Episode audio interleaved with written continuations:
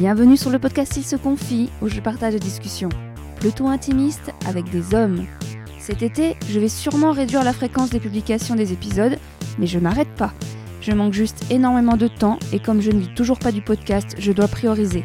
Actuellement, lorsque l'on retire la commission Tipeee, je n'atteins même pas les 100 euros par mois. Donc n'hésitez pas à me soutenir à partir de 1 euro, ça m'aide beaucoup à consacrer plus de temps car chaque épisode me prend au moins une journée complète. Dans ce 37e épisode, Olivier s'est confié in extremis à mon micro lors de mon court passage à Rennes. Il a 30 ans, il est gay, il a grandi en milieu rural et nous parle de nombreux sujets passionnants, comme le rapport à son poids, ses rencontres en ligne, sa première fois, l'homophobie, le jour où il a chopé des morpions, ou encore son plaisir prostatique et comment il y parvient. Tout était très intéressant, voilà pourquoi l'épisode dure presque deux heures, même après le montage qui m'a pris une demi-journée. Bonne écoute. Bonjour Olivier. Bonjour Mélanie. Alors Olivier, tu as 30 ans. Oui, c'est ça. Et euh, donc du coup, suite à mon, mon- un de mes derniers épisodes, tu m'as contacté dans la il y a quelques jours. Oui, c'est ça, il y a quelques jours. Et on a réussi à caler l'épisode. euh, là, on est dans le Airbnb que j'ai loué euh, pendant pour quelques nuits à Rennes. Voilà. C'est ça, Rennes. Et donc, alors, j'ai dit ça que tu avais 30 ans. hein. Oui, Oui. 30 ans, ouais. Donc, tu as 30 ans et tu es gay. Oui. Et donc, du coup, j'ai déjà des questions. hein. Ah. Allons-y. donc, déjà, tu as grandi en milieu rural. Oui, c'est ça. Dans Mais genre, quand tu dis milieu rural, c'est combien d'habitants? Euh, 130. Ah oui, donc comme moi. Moi, j'ai vécu dans villa- un village comme Donc, euh, très rural, je pense. ça. Ouais, ouais, il n'y a même pas une boulangerie. Ah non, il n'y a rien. Ouais. Même pas une école, même pas un bar, euh, Ouais. un café, un tabac, il n'y a rien. Et donc, du coup, euh, donc ça, tu l'as su quand que tu étais gay je pense que je l'ai toujours su. Ah Enfin, ouais Quand j'étais enfant, je me posais des questions. Enfin, je, je sentais bien qu'il y avait une différence, en tout cas, que j'avais une, une certaine attraction euh, envers les autres garçons, mais, Mais je- sans, sans identifier ça à l'homosexualité, parce que quand tu as 8 ans, Ouais. l'homosexualité, c'est pas, un- c'est pas un concept, tu vois, enfin, ça n'existe pas vraiment dans ta tête. Euh, Mais genre, tu, genre à 7-8 ans, t'as pas croisé quelqu'un, un homme, où tu t'es dit qu'il te fait quelque chose? Non. Non, Ok. non. Alors peut-être mon maître euh, quand j'étais en CE2, parce qu'il avait 27 ans et peut-être qu'il y avait quelque chose... euh, Ouais. Mais euh, c'est peut-être parce que des jeunes hommes, on n'en voyait pas, pas beaucoup en fait Bah ouais, aussi. Enfin, ouais, en fait, ouais. il arrivé à 27 ans dans l'école et mais non. Et puis il y avait aucune représentation de l'homosexualité. Toi, tu savais même pas que ça existait. f- Non. Enfin, En fait, je suis en train de me poser la question, mais je crois pas. Enfin, Ouais, c'est ça qui est intéressant. hein. tu... Alors, tu sais, le, ma référence, c'est Pédale douce, tu vois, le, Ouais, film. Mais moi, Euh, pareil. c'est c'est la seule référence que j'ai euh, de mon a- enfance, en fait. Il y a peut-être eu le. Alors, c'était un peu plus triste et violent, mais Philadelphia. Non, parce que oh, non, là, j'étais trop petit. Enfin, Ouais, on a, on a de l'écart. Oui, Ouais, bah oui mais on a enfin, presque 10 ans d'écart. Heureusement Bah oui. j'ai pas vu à 8 ans, ça m'aurait traumatisé. C'est un moi- très beau mais film. je, je réfléchis, je, je me demande s'il n'y avait pas des dessins animés, moi, à mon âge, euh, genre Gwendoline ou Georgie, mais t'as pas connu, c'est pas ta génération. Ouais. Mais dans le Club Dorothée, moi j'étais génération Club Ah, j'ai- Dorothée, j'ai regardé. et il y avait, alors je crois, hein, mais il y avait des trucs un peu euh, sous-entendus. Ah, c'est euh, possible, ouais. Mais euh, oh, non, enfin pour moi, c'est pas que ça n'existait pas, mais enfin voilà, on n'en parlait pas non plus, tu vois. Ouais, donc, ouais. donc, donc voilà. Et après, à l'adolescence, effectivement, j'ai compris qu'effectivement il se passait quelque chose, mais que j'ai essayé d'enfouir. Ah ouais? Ouais, que j'enfouissais, mais même si euh, en fait les autres enfants, les autres ados, ils, ils te le balancent un peu, tu vois, les, les insultes, ah, petite, enfin, sale pédé Tapette. ou euh, tapette. ouais, ouais. Et en fait, euh, pourquoi c'est qu'à moi qu'on dit ça? Enfin, euh, tu vois, donc déjà je me posais la question. Pourtant, je pense pas que j'étais efféminé. Enfin, à 12 ans, tu peux pas dire que t'es efféminé. Enfin, tu vois. Ouais, mais il y euh, avait... moi je sais qu'il y avait mais- quand même quelques gars, tu savais, tu... Bah- mais tu disais en tant que fille, enfin moi, je sais pas ce que pensent les autres filles, mais moi je me disais, oui, bah peut-être pas parce qu'il est féminé qu'il est forcément gay. Tu vois, s'il y avait une pointe Oui. de féminité, tu vois. Oui, mais alors peut-être qu'aussi dans ces années-là, euh, on faisait vite l'amalgame, tu vois. Ouais. C'est une petite once de féminité euh, de suite. euh, Ouais. C'est il est gay quoi. Enfin, mais l'adolescence, j'ai complètement enfoui ça et euh, bon, en plus très complexé par mon corps. euh, Oui, parce que tu, tu parlais de. Tu avais des kilos en trop. Ouais, bah, j'étais obèse quoi à l'époque, donc. euh, Genre pour, pour que les gens se rendent compte visuellement. Parce que des fois, les gens disent qu'ils bah- disent qu'ils sont obèses, mais ils n'étaient pas obèses. Oh bah si, j'étais à 96 kilos déjà à 15, euh, 15 ans, tu vois. pour un mètre. Bah du coup, là je fais 1m78, donc peut-être un petit peu moins. Ouais, Au final, maintenant, je refais le même poids, mais Ouais. peut-être avec ma carrure a changé. ok. Cas. Carrure d'homme. Puis ça passe. Oui. Enfin, c'est vrai que c'est pas juste, mais les hommes, de prendre du poids en vieillissant, ça limite normal, ça, ça c'est beau. Limite, ça vous. non, mais c'est vrai. hein. Oui, oui, c'est vrai. Pour ça, dépend des hommes, mais Oui. euh, ça- nous va peut-être. Enfin, on est mieux, habitué. Non, c'est pas juste de mais on ça, est habitué à ce que l'homme euh, prenne du poids en vieillissant et que ça. Je sais pas comment l'expliquer, mais Ouais. généralement, il y a un côté un peu. bah, le côté protecteur, si on va dans les clichés. Ouais. Tu vois, le côté Ouais, viril. ouais, ouais, mais en même temps, c'est injuste. Mais on est d'accord, on est bien d'accord. Hein. Euh, Les le femmes côté, sont- oui, on va dire, ah oui, un- ou un bon vivant. euh, voilà, tu Oui, vois, oui, On ou- va vite nous l'excuser, en fait. Non, ou mon nounours, ou il va me protéger. Oui. Ou... Alors qu'une femme, enfin moi, globalement, les femmes se, se battent pour leurs kilos toute leur vie. Enfin, celles qui ont, des, qui ont du mal à s'accepter Oui, comme non, elles mais c'est sont. vrai, C'est vrai. Bref, du coup, Donc, euh, complexé, mais du coup, si tu veux, euh, j'avais une attirance vers les corps des garçons, mais alors les corps des magazines, tu vois, les corps musclés. Et quand j'étais adolescent, j'essayais de me convaincre qu'en fait, c'était lié à mes complexes, que j'avais cette attirance-là vers ces corps parce que c'est ce que je voulais pour moi. Donc, en fait, j'essayais de me me convaincre en fait et c'est vrai que ça me fait rire avec du recul mais je me disais bah non non en fait si je suis attiré c'est parce que je, je veux juste perdre du poids j'ai envie d'être comme ces gars ces gars genre là, t'as 15-16 ans. Ouais, ouais, quand je suis au lycée, quoi. Et, euh, mais bon, je commence à comprendre un peu. Puis euh, il y a quelques personnes, euh, enfin quelques personnes. Il y avait, y avait d'autres homos et d'autres lesbiennes dans le lycée, mais il y en a certains qui le disaient, mais très peu. Mais du coup, comme il le disait, bah, ça te donnait aussi l'opportunité de réfléchir à ça. Tu dis, ah là, elle, elle le dit. euh, Ou alors on disait beaucoup, euh, enfin, bon, moi, je disais pas du tout au lycée, mais je suis bisexuel. Parce que ça Ah oui. passait mieux, Oui. tu vois. C'est Ouais. genre, euh, tu as une phase un peu, tu vois, que. T'es pas complètement gay. Voilà, c'est on te l'excuse, tu vois, genre, Ouais. oh, c'est une passade, C'est tu vois. ça, donc, tu euh, et la première fois je l'ai dit à quelqu'un, c'était une, une, une fille avec qui j'étais au collège. Bon, on s'était retrouvés, euh, je sais pas, on devait être en, en terminale. Elle m'avait dit, bah, moi, je suis bisexuel, euh, j'ai eu une aventure avec une fille et tout. Et moi, je lui avais dit, euh, ouais, mais je crois que je suis bisexuel aussi, tu vois. Et, Alors euh, qu'au fond de toi, tu savais. bah oui, mais du coup, mais je l'ai dit longtemps, en fait. Enfin, longtemps. Même jusqu'à mes 18, 19 ans, même à la fac, au début, je me présentais comme bisexuel parce que j'arrivais pas encore à, à le dire, en fait. Et t'avais pas eu d'expérience avec des filles? Non, non, non, non, non. Bah, ça me dit rien. Et Non, puis, mais euh, t'aurais pu. euh, J'essayais. mais, euh, Mais- Les, les filles ne voulaient pas de moi. enfin, en tout cas, pas celle que je voulais. Mais euh, parce que j'essayais, tu vois, je me dis, ah, faut, que je trouve une fille au lycée qui me plaise euh, et que je lui dise. Et voilà. Et... Mais non, il se passait rien. D'accord.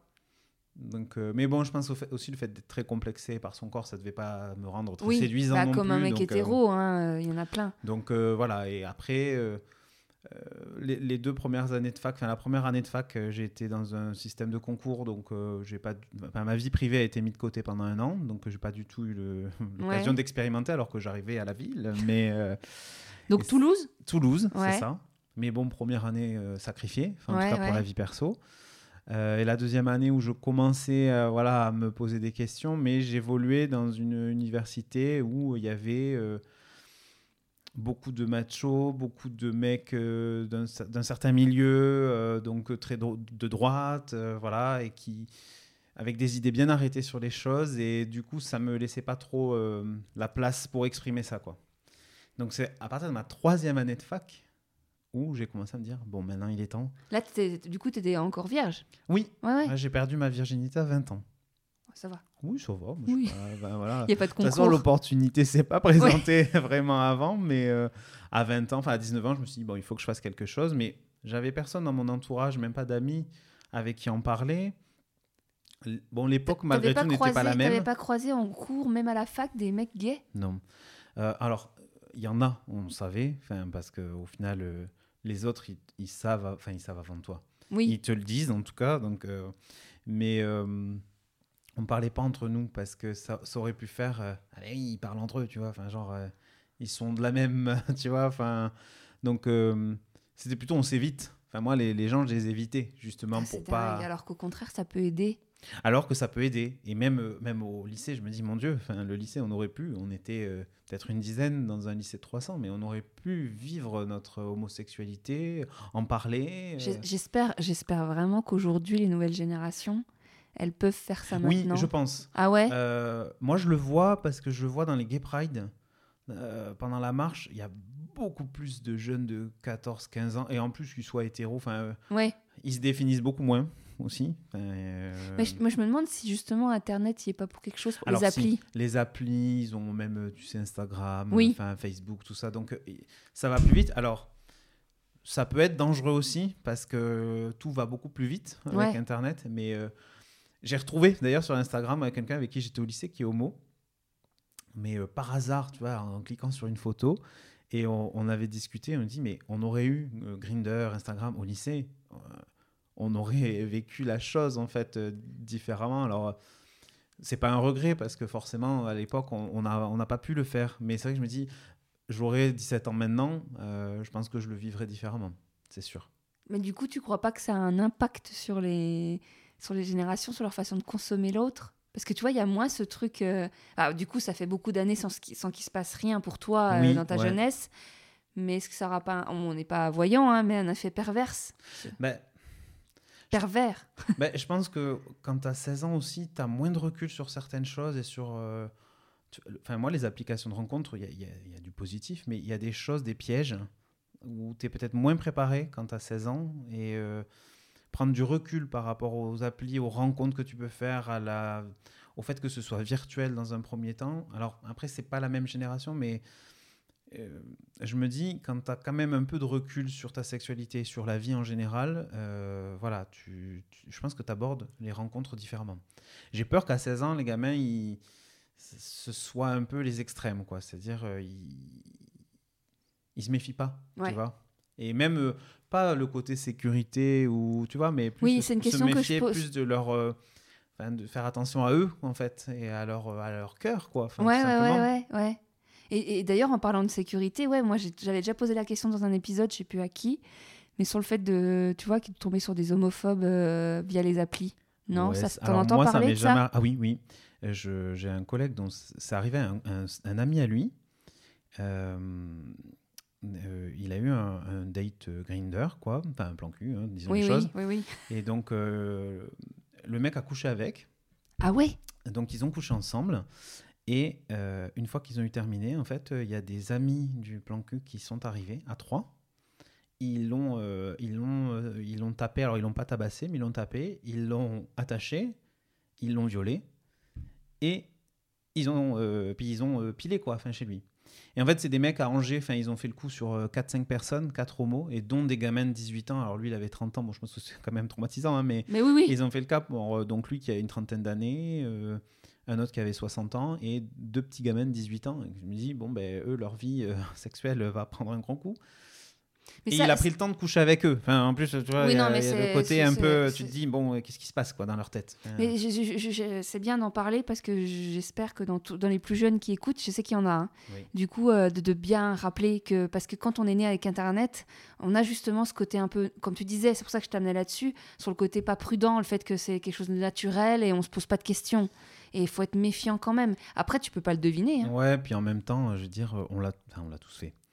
On l'a fait. Enfin, tu vois, moi, j'ai déjà invité des mecs chez moi. euh, bon, j'avais juste échangé trois messages et Oui, on- non, mais ils le disent tous. Tout le monde, dans les autres épisodes, euh, que ce soit tu- des. tu prends ce risque en fait. Au début, ça- moi, ça m'inquiétait un peu. J'avais toujours peur que le mec me coupe en morceaux et me mette dans son placard. Comme Luca. Lucas Rocco Magnotta, là. Je sais pas si Euh, t'as oui, le, oui. ah oui, Le dépeceur de. Montréal. Oui, pour ceux qui connaissent Ah, voilà, pas, il y a oui. le documentaire sur euh, Netflix, mais c'est glauquissime. Mais euh, ouais. Oui, oui, donc euh, oh, oui, heureusement que ça arrivait après ça, mes premiers plans cul, parce que je pense que j'aurais eu peur. Ouais. Mais en fait, bah, tu, tu... alors t'en es pas forcément conscient, mais à un moment donné, tu prends quand même un risque, quoi. Mais comme nous, hein. Enfin, moi, moi, mais comme tout le monde. Oui, enfin, oui, oui, voilà. oui, comme, comme, euh, enfin, moi, je suis une femme. euh, je, je sais que c'est pour ça que moi, je suis toujours hyper vigilante. Limite, je donne les coordonnées du gars euh, à, à- à une copine avant d'aller au date, si jamais on doit aller. Mais puis de le rencontrer dans un lieu public, de, déjà pas mal discuter avec Oui. avant de. Mm. Voilà, moi, je sais que dans le milieu gay, on en a déjà parlé plein de fois dans des épisodes, mais que c'est plus rapide. Il y a plus, cette, plus souvent cette consommation euh, Bah, quand on immédiate. Veut, ouais, quand on veut du sexe, on, on l'a très Parce que tu disais que rapidement. tu avais eu cette période-là à un moment donné de ta vie. Oui, euh, oui, oui. euh, où, euh, bah, en fait, j'étais tellement déçu. Des... enfin, j'ai eu une année un peu noire, on va dire, où les rencarts que j'avais étaient tellement décevants. Et les mecs étaient- Sexuellement ou juste les non, gars les dates, parce que bah, des fois, on me disait. Euh, euh, le, le- le truc qui est souvent sorti, bah, c'est t'es trop gros, en fait. Putain. Alors qu'en plus, à l'époque, et c'est ça qui est, qui est- c'est qu'à l'époque, j'avais déjà perdu beaucoup de poids. J'étais passé de 96 à 76, donc j'avais perdu Ah 20 ouais. kilos. Même si ma perception de mon corps était, euh, je me voyais encore comme quelqu'un d'obèse, alors que je faisais 75 kilos. Maintenant, quand je vois les photos, je me dis, mon Dieu, j'étais maigre. Ouais. J'ai presque la même perception de moi maintenant qu'à l'époque, avec euh, 25 kilos de différence. Mais euh, on me disait, t'es trop gros. Et moi, ça me. Donc en fait, quand j'avais un rencard euh, un peu pourri, où, le mec était top, et puis te dit, euh, bon, je. Non, enfin, on se reverra pas. Alors, ça arrive à tout le monde, mais bon, ton ego en prend un petit peu un coup. Et bah, du coup, je me vengeais un peu en couchant avec le premier venu. Je me disais, ouais, bêta, voilà. Ouais, tac, ouais. dans les dents parce que voilà. Mais du coup, à un moment donné, j'attendais plus d'avoir mon date euh, pourri pour euh, coucher, coucher, coucher avec. Et, et- euh, et le bilan, c'est que au final, ça n'a pas apporté grand-chose? Alors, pas cette année-là, en l'occurrence. Après, euh, les plans cul, tout ça, ça m'a, ça m'a apporté quand même, faut le dire.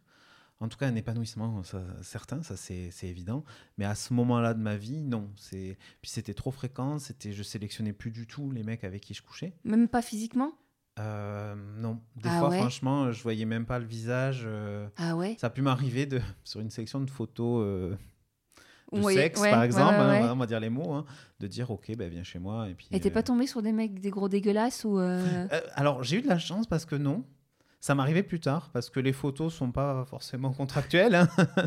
on a vu Ouais. le, le mec qui a 20 ans de moins ou 30 kilos de moins. Ouais, hein, tu vois, mais, euh, c'est pas le fait qu'il soit vieux ou gros qui me gêne, mais c'est le fait qu'il y a un décalage entre la photo. euh. Mais ça, c'est valable même pour un rencard en fait. Mais oui, mais oui, Tu oui. t'attends à un mec qui fait 60 kilos et qui a 25 ans, bon, il en fait 90 et il a 53 ans, bon, c'est sûr que.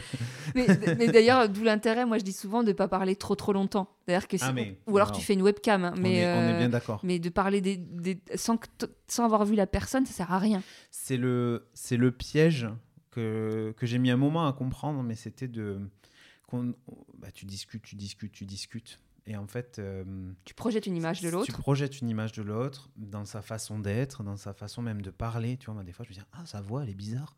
Ouais. Non, mais on est, on est où, Olivier? Enfin, tu vois, t'as envie de dire. Mais, tu projettes, tu idéalises, tu fantasmes un peu. Et après, forcément, cette projection, elle s'écroule parce qu'en face de toi, c'est pas du tout. voilà. Et, et pour moi, c'était le piège des, des sites de rencontres. C'était vraiment euh, ça. C'était vraiment un des pièges. Parce que. ben. Et après, j'ai compris que bon, ben, dès qu'il y en a un qui me plaît, bon, on va boire un verre. hein, voilà. Ouais.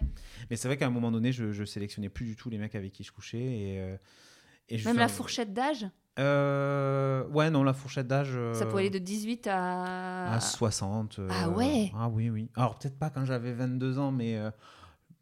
Enfin, quoi que. je- 50, 55 facile. C'est fou. Plus, de la, plus du double de mon âge, ouais. Beaucoup d'hommes mariés, enfin d'hommes euh, hétéros, euh, faux hétéros, t'en as eu? Euh, alors peut-être la plupart ne me l'ont pas dit, mais il y en a eu. Il y en a eu. Ouais. Euh, Genre qui, avec des en- qui avaient des enfants, qui ouais, étaient ouais, hyper rangés. Même où qui, la, la femme attendait chez elle, enfin chez eux, tu vois.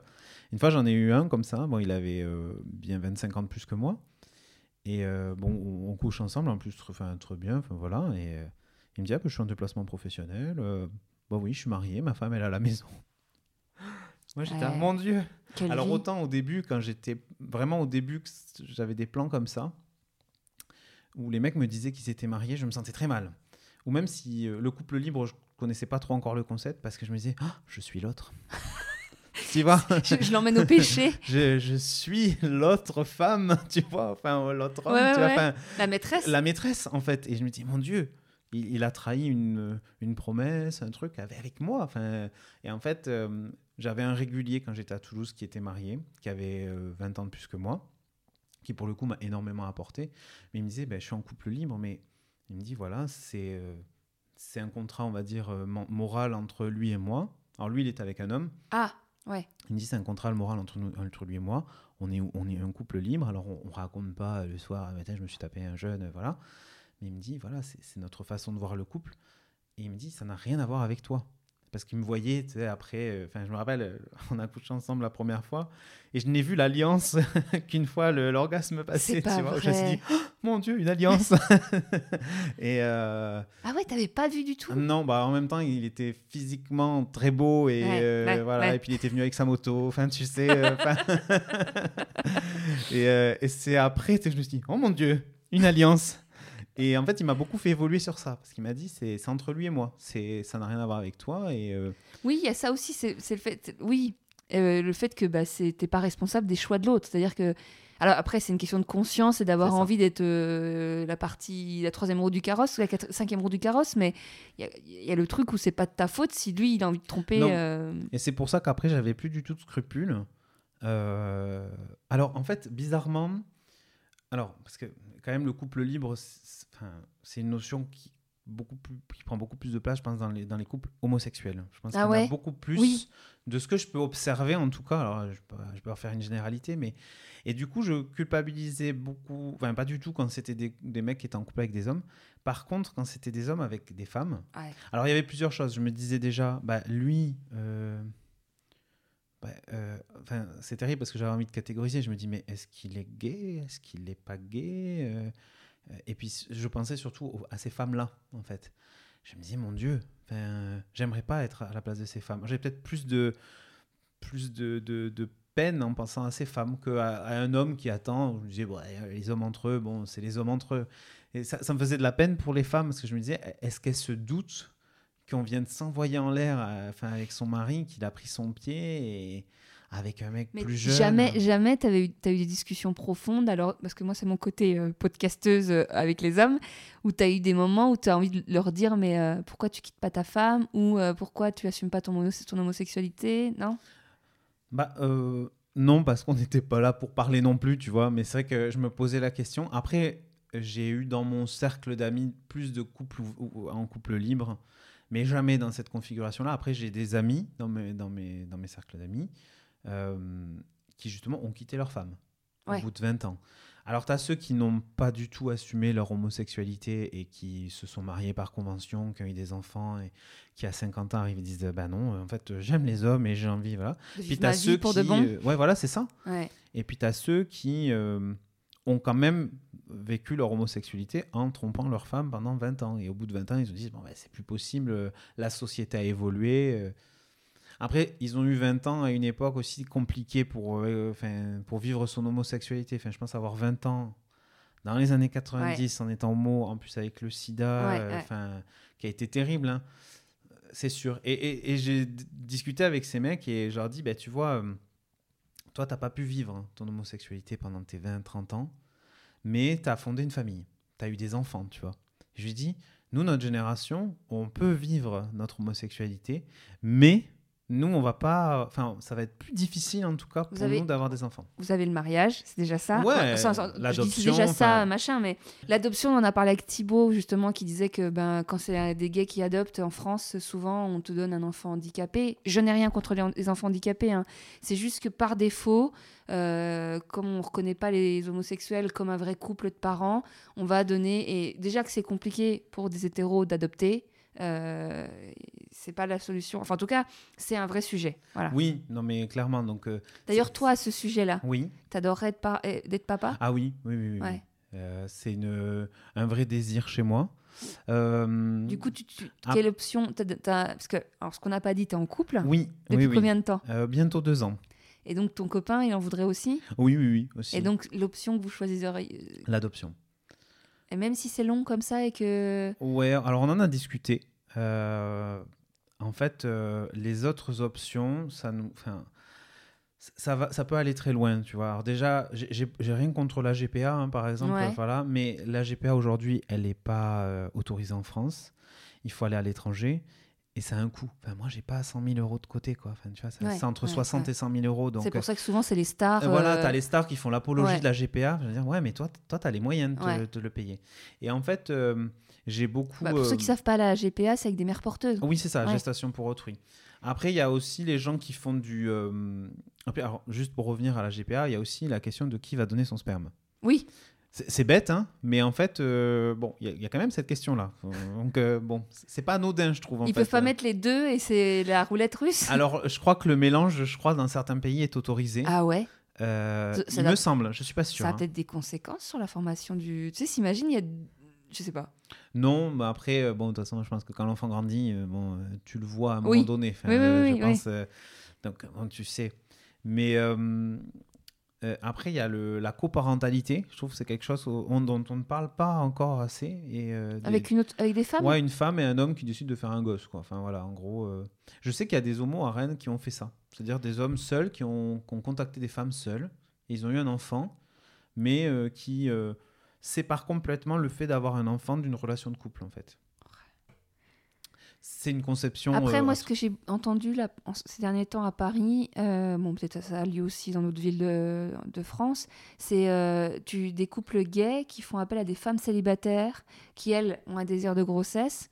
Et donc, il y a une coparentalité aussi oui, là. c'est ça. Ouais. Ou un couple d'homo, un couple de lesbiennes. enfin, Ouais. voilà.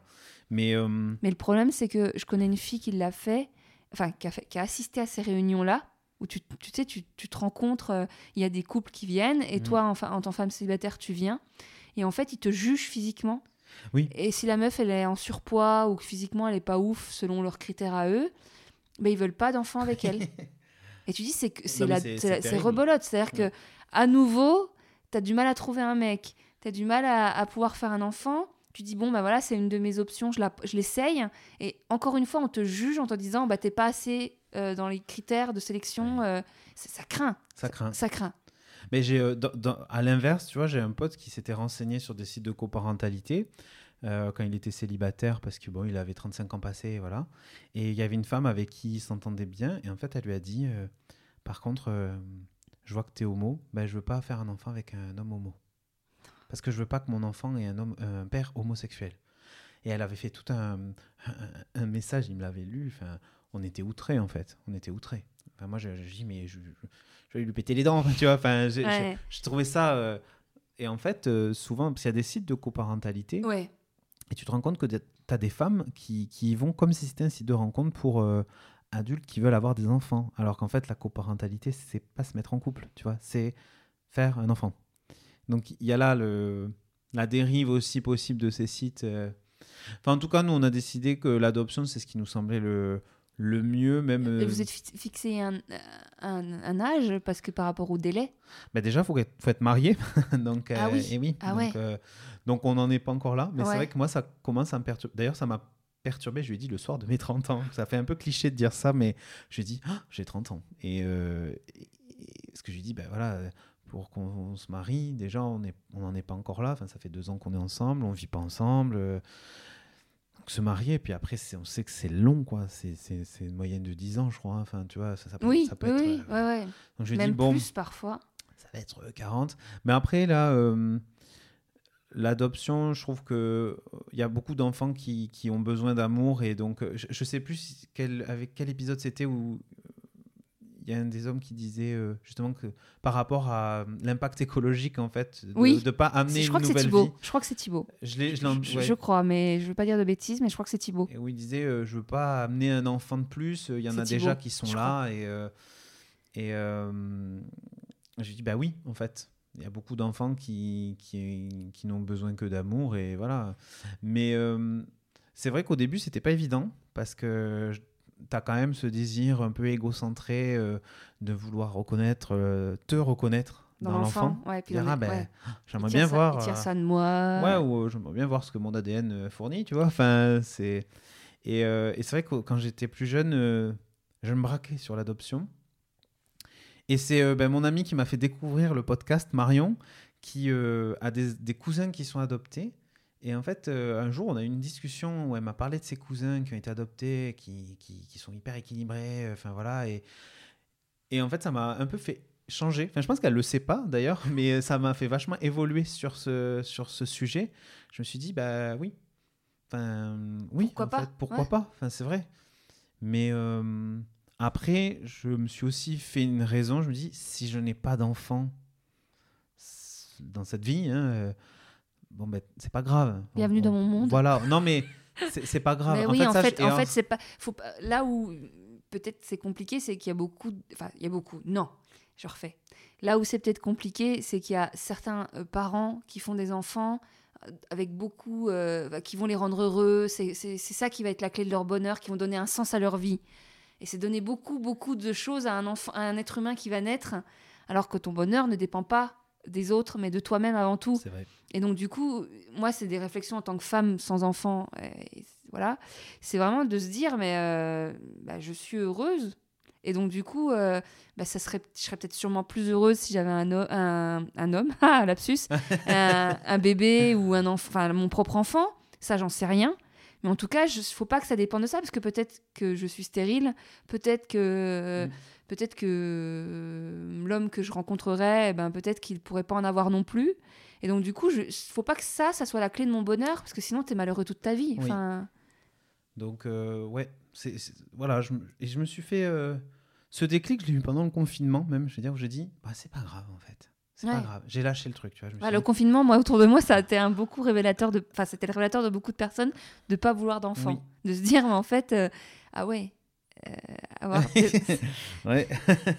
non, mais là, moi, je me suis dit, c'est, pas grave. euh, c'est pas grave. Je, je vivrai. euh, Enfin, voilà, j'ai, des nièces. Enfin, ouais, on peut Pareil. vivre euh, autrement le, le fait d'avoir des enfants autour de ça soi. fait des parents de secours. Moi, je me dis, en cas de problème, Mais si ça doit pas se faire, c'est que ça doit pas se faire. ouais, moi, je, voilà. moi, je suis très. Moi, je suis comme ça aussi. moi. Je suis destin, donc si le destin l'a pas prévu, euh, bon, mais... Après, encore une fois, je l'ai déjà dit, mais si vraiment une personne, c'est viscéral d'être parent, euh, comme l'instinct maternel, etc., et qu'on veut, bah, faut tout mettre en place pour y arriver. Hein. Mm, mm. Mais c'est si jamais c'est pas quelque chose de c'est cool parce que les mentalités évoluent là-dessus et que euh, on se rend compte que la maternité n'est pas un passage obligatoire ni la paternité et tant mieux. Mm, mm.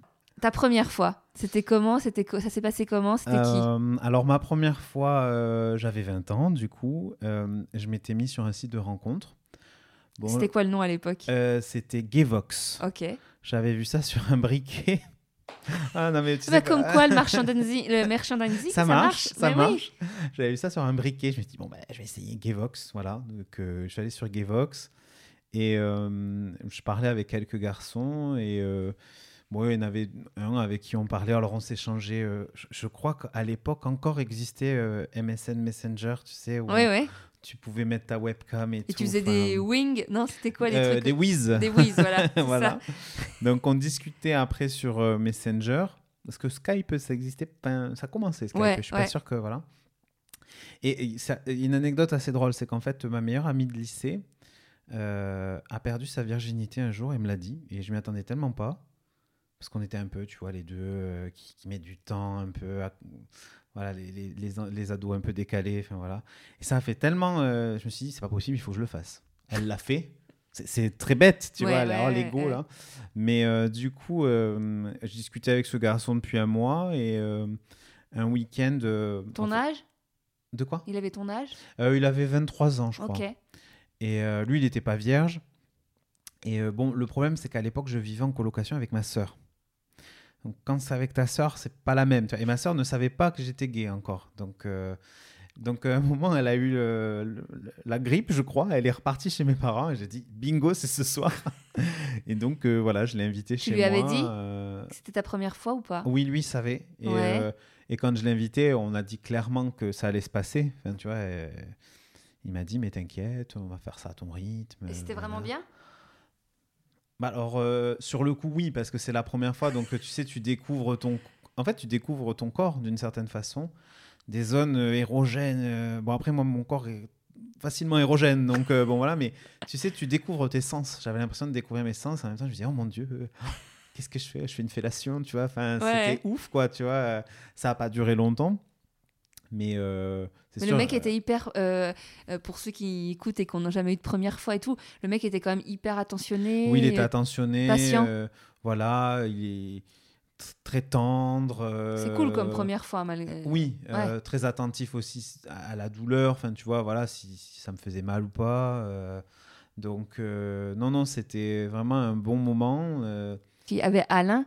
Euh, il savait pas euh, c'était quoi la première fois? Est-ce que c'était une fellation Ah oui, oui, est-ce oui, que c'était toi tu t'es déjà posé la question ou pas? Bah, est-ce que la première il- fois c'est la pénétration ou? Ah, Bah, moi, il y a eu tout d'un coup. Enfin, je veux dire, j'avais pas eu de fellation c'est euh, pour ça que ouais ouais. Euh, je pense qu'à quand tu commences, je pense quand même que tu te dis que la pénétration euh, anale ou, enfin, ou vaginale chez les femmes, tu vois, euh, c'est la première c'est la première Ouais. fois. Alors que maintenant, je, je considère qu'une fellation, pour moi, c'est un acte sexuel, même une petite euh, branlette. enfin, ouais ouais ouais Je sais pas s'il faut que je dise ce mais oui mais bien sûr Voilà, attends on a dit pire hein. on a dit pire une, une petite branlette, euh, voilà. Et, hum, mais c'est vrai qu'il y a des gens, par exemple, pour qui une fellation, une masturbation n'est pas un acte sexuel. oui Moi, j'ai eu ce, ce débat avec des personnes. Ils me disaient, euh, moi, euh, euh, je- j'ai couché qu'avec tant de personnes, mais il faut qu'il y ait pénétration.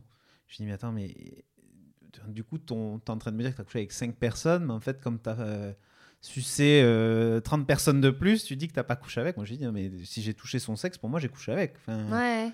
Tu vois C'est euh, c'est marrant comment les gens perçoivent différemment. Mais la première fois, je sais pas. Ouais, voilà, moi, tout m'est arrivé d'un coup. Donc, euh, bon. Et tu l'as jamais revu?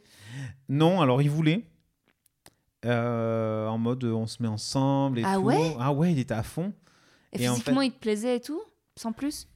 Euh, sans plus. Sans plus. Il y avait une, attira- une, une attirance certaine, ça c'est sûr. Mais après, j'étais très impressionné aussi. Et, euh, et non, lui, il était déjà à fond. Et euh, moi, ça m'a vite bloqué, en fait. Parce que je me suis dit, oh là là, mais en fait, c'est trop d'un coup, en fait. Ouais. C'est trop d'informations. Je En fait, peut-être aussi, je me disais, je découvre un truc, Ouais. c'est pas euh, j'ai pas envie de re- enfin j'ai non j'ai pas envie de plus quoi pour l'instant tu vois c'était fallait y aller mollo quoi Ah ouais. mais j'étais tellement mal pas un coup de reviens-y En mode, euh, c'était tellement bien que je veux remettre non ça bientôt en fait j'ai plus paniqué en me disant oh là là qu'est-ce que je viens de faire Euh, en mode j'ai gâché ma première fois parce que euh, finalement je veux pas me mettre avec lui et je, je me souviens je suis arrivé à la fac ce jour-là et j'avais ma meilleure pote enfin qui est devenue ma- meilleure amie et je lui ai dit euh, Bah, j'ai couché hier soir j'ai perdu ma virginité et je me suis mis à pleurer en amphi en mode Oh, j'ai gâché ma vie euh, tu vois et euh, elle savait pas quoi faire tu vois je lui dis mais enfin voilà en fait c'est- pas grave mais j'avais l'impression d'être passé à côté d'un truc parce que finalement ma première fois c'était un plan cul en fait Ouais, ouais. euh, alors qu'en fait, c'est pas grave. Mais non, Enfin, c'est pas grave. D'ailleurs, je pense que souvent, enfin souvent, j'en sais rien, mais les premières fois, c'est pas forcément Ouf. Ou c'est pas forcément euh, dans une relation de Bah, couple. ça quoi. dépend, je pense. Ça, ça, vraiment. Puis il y, a- il y a- il y a la vie hein, qui fait que bah, tu vas croiser quelqu'un. Moi, par exemple, j'étais amoureuse. Donc, euh, il y, a- il y a- il y a vraiment le- la vie qui te met quelqu'un devant, euh, sur ton chemin et tu tombes amoureuse. Peut-être tu tombes amoureuse parce que tu veux que ce soit ta première fois, je sais pas. hein. Mais, mais, mais ça dépend. En tout cas, faut pas se mettre la pression. Euh, si on a envie d'y aller, on y va. Et, il y a, et si on n'a pas envie d'y aller, surtout, on n'y va pas. Oui. C'est ça le plus important. Mais, euh, ouais. Là, j'avais envie d'y aller. J'avais envie. Je me dis, bon, j'ai 20 ans. euh, euh, mais après, avant la, enfin, j'ai eu un deuxième mec euh, pas très longtemps après. Mais bon, disons la première année, euh, c'était tranquille, quoi. Je, T'avais- tu- en fait, comme je sais plus avec qui on en parlait, c'était le, c'était le level qui était. C'est c'est un level en fait. T'as as, un objectif de vie et euh, bon bah voilà, ça y est, la virginité, on n'en Voilà, parle c'est plus, fait c'est réglé. et ça a mis un moment, euh, tu vois, c'était en février. Bon, le deuxième, ça doit être en avril, mais après, il s'est rien passé jusqu'au mois de décembre. quoi, Ouais, ouais, ouais. Et après, bah, tu te décoinces un petit peu, tu découvres vraiment le plan cul. Ben, voilà, Ouais, moi, je, c'était pas des plans cul quand même, les mecs. euh, enfin, je, le, je le vivais pas comme ça. Puis à un moment donné, j'ai dit, j'ai envie de vivre cette expérience. Et puis c'est vrai qu'après, bon, tu goûtes aussi à cette facilité. euh, Il y a quand même un côté cool, quoi, aussi. hein, Enfin, voilà. Et, euh, et ça s'est enclenché un peu plus vite après, quoi. Et on Mais- s'en lasse au bout d'un moment. Bah, il y a des hauts et des bas. Enfin, j'ai envie de dire, euh, on s'en lasse, mais après, quand on, on devient un peu plus, euh, on sélectionne un peu plus. euh, Parce que tu vois, quand tu vois le phénomène des couples libres dans le milieu gay, euh, est- est-ce qu'il n'y a pas ce, ce truc de. Comment dire Justement, d'avoir d'être en couple, d'avoir cette stabilité du couple, tout en continuant cette consommation de plan cul, tu vois, tout en continuant de, une sexualité un, pas débridée, mais tu vois ce que je veux dire? Ben, je pense aussi beaucoup, avant d'être en couple aussi, on peut être eu cette sexualité débridée. Mhm. euh, qui fait que ça te donne le goût de certaines choses, de la diversité des corps aussi, de La séduction. la séduction. Et, euh, et c'est vrai que moi, au début, euh, quand je me suis mis en couple, bon, ça m'est tombé un peu dessus aussi, mais je me disais, est-ce que la monogamie, je vais arriver Tu vois? Est-ce que, Ouais. Parce que j'avais connu vachement de mecs, quoi. Et donc, tu te poses la question. Et, euh, Et alors, justement oh, bah oui, euh, enfin, la Non, non, mais c'est ça c'est- va. c'est du moment que tu as croisé la bonne personne. Ouais, après, je... peut-être qu'un jour, on se dira, bah, on va ouvrir notre couple, tu vois. Enfin, euh, aujourd'hui, j'en ressens pas le besoin. Il Il a- il a pas le quel besoin. âge? Euh, 29. Ok. On a un an de différence. Mais euh, quand tu as bien profité, et c'est mon conseil que j'ai aux gens aussi, c'est profiter. Quoi. Enfin, tu vois, profiter parce que bon, c'est vrai, quand tu es en couple, je dis pas que tu n'en profites plus, mais ouais, tu, bah, tu ramènes pas qui tu veux le soir, tu vois. Je sais pas comment expliquer, mais. Mais parce que justement, je crois que je l'ai déjà dit, mais bon, justement, les, les personnes. Le problème, c'est qu'il y a des personnes qui croisent la bonne ou le bon très jeune. Oui, et du coup, c'est là où moi j'ai longtemps eu cette réflexion, euh, même personnelle. Tu vas pas quitter l'autre parce qu'il c'est trop tôt. Parce que, parce que moi, moi, jeune, genre j'avais 16 ans, je suis tombée grave amoureuse d'un mec en BTS. Euh, j'étais au lycée en seconde et lui, il était en, dernière année de BTS. J'étais vraiment très amoureuse de lui. On avait une vraie relation amicale et euh, qui, s'est transformée en amour pour enfin, moi envers lui. Et, et j'ai fait ma petite lettre d'amour, tout ça, machin enfin lettre d'amour euh, façon ado. Et il m'a répondu Non, mais il faut que tu vives ta vie, tu es trop jeune. Euh, euh, moi, je suis trop vieux pour toi, là. Il faut que tu vives ta vie. Vis ta vie. Et bah, si nos chemins doivent se recroiser, on se recroisera. Et moi, c'est resté. Et je me suis dit Mais merde, on aurait pu quand même vivre même 4 ans, 3 ans ensemble. Et on aurait vécu après notre jeunesse, tu vois. Oui, non mais euh, faut pas se fixer de limites, mais euh, en même temps je comprends le conseil. Bon après à 16 ans. Avec le recul, avec le recul, j'avoue que c'était pas plus mal. mais euh, mais il y en a beaucoup qui se mettent beaucoup la pression, tu vois, à être en couple très jeune. Enfin moi le premier. Hein. je veux dire quand j'avais 20 ans, j'avais plutôt envie d'avoir un copain que que d'enchaîner les plans cul toutes les semaines et voilà. Parce qu'on fantasme un peu le couple, on a une vision, une vision un peu. Ben, comme, comme quoi c'est l'objectif de ta vie c'est bête, hein, mais après tu te rends compte que bah, non, c'est pas un objectif de, de, vie en soi, quoi. Mais il faut le comprendre, ça. Comprendre qu'il faut, euh, comment dire, euh, apprendre à être seul pour aussi, tu vois, avant de pouvoir être avec quelqu'un d'autre. Ça, je pense qu'il y a beaucoup de gens qui ne le font pas, qui ne savent pas être seuls. Et, euh, et pourtant, c'est la seule façon d'accepter, de, d'être que ta vie dépende pas de l'autre. Ouais, que de dépendre pas de l'autre, que tu sois pas dans la dépendance de l'autre. Et en même temps, je pense que c'est aussi la façon d'aimer le plus juste l'autre, de façon peut-être plus inconditionnelle, parce que toi, tu, tu sais être seul. Et donc, si tu, choisis d'être avec lui, tu, tu, sais être seul. Donc, si tu choisis d'être avec lui, c'est qu'il t'apporte plus encore. Enfin, tu vois ce que je veux dire? Il y a ce côté. Euh, oui, c'est oui, il n'est pas là pour euh, combler quelque chose. C'est tu, tu l'aimes parce que euh, euh, comment, comment dire ça euh? Oui, c'est, tu combles pas quelque chose. Oui, c'est la cerise sur le gâteau. C'est ça. C'est en fait, il faut s'aimer soi. Et puis si tu, si alors je sais plus qui c'est qui dit ça, c'est aime-toi d'abord. Et s'il te reste de la place, il te reste de l'amour, aime les autres, tu vois. Mais c'est un peu ça en fait. Et, mais de toute façon, on va pas rentrer dans les clichés développement personnel, mais, euh, si tu sais pas là, j'aime bien le répéter parce que souvent, moi, je trouve que mes amies filles, majoritairement, elles n'ont pas conscience de ça, c'est que la valeur, si tu ne sais pas ta valeur, comment tu veux trouver quelqu'un qui est à la hauteur de ta valeur? C'est-à-dire que mm. si tu ne sais pas mm. ce que tu vaux, que tu es quelqu'un de génial, d'exceptionnel, j'exagère, faut pas prendre le melon non plus, hein, on va se détendre, mais c'est genre si tu sais pas que tu es quelqu'un de très cool et, une, nana qui envoie, hein, qui envoie du lourd, euh, comment tu veux te dire, mais non, mais lui, il me mérite pas? Lui, comment il agit là envers moi en ce moment, il me mérite pas, donc il dégage. Mm, mm. Et c'est comme ça que beaucoup de nanas, malheureusement, sont en relation avec des mecs qui sont qui les respectent pas, qui les appellent pas, qui, qui les mal, pas maltraitent. Il y en a, hein, c'est sûr, hein, mais toi, qui déjà ne les comblent pas et qui entretiennent des relations qui ne sont pas à la hauteur de ce qu'elles valent. Mais je pense parce que tu as beaucoup de personnes qui attendent de se voir à travers les yeux de l'autre aussi, tu vois. Oui parce que c'est ça qu'ils cherchent en fait. C'est leur propre image, mais à travers les yeux de quelqu'un d'autre. Donc là, c'est la, c'est Lacan. Euh, oui, non, mais c'est ça. Alors qu'en fait, non, il faut, il faut euh, se voir tel qu'on est et s'accepter, s'aimer. Et, euh, et, comme tu dis, c'est à ce moment-là, quand tu connais ta propre valeur, que tu acceptes l'autre, quoi. Donc là, je reviens sur les questions. des auditeurs qui que j'ai comme j'ai annoncé ton interview ton, ton interview sur euh, Instagram. D'ailleurs, j'en profite. Euh, abonnez-vous à, Instagram, même si vous y allez jamais. Mais... Parce qu'en fait, je m'approche des 1000 abonnés. Et euh, c'est psychologique, j'ai hâte d'avoir les, les quatre chiffres. C'est psychologique, mais bon, c'est un détail. Hein. Si vous le faites pas, c'est pas grave. Alors, comment tu as vécu tes premières expériences en milieu rural? Bah, Tu l'as un peu dit. Tu n'en as pas eu beaucoup. Tu as fallu que tu ailles à la ville pour que ça, ça se passe. Est-ce que ton poids a impacté tes relations avec les autres? Oui. Oui, parce que je pense que dans le milieu homo, il y a quand même le culte de l'image et du corps. Euh, qui est plus prononcée quand même, je pense, dans, dans, dans le milieu homo euh, homme. Enfin, j'entends les hommes homo. Donc, effectivement, euh, mon corps, ça a été un problème. On me l'a souvent mis en pleine face, genre, t'es trop gros.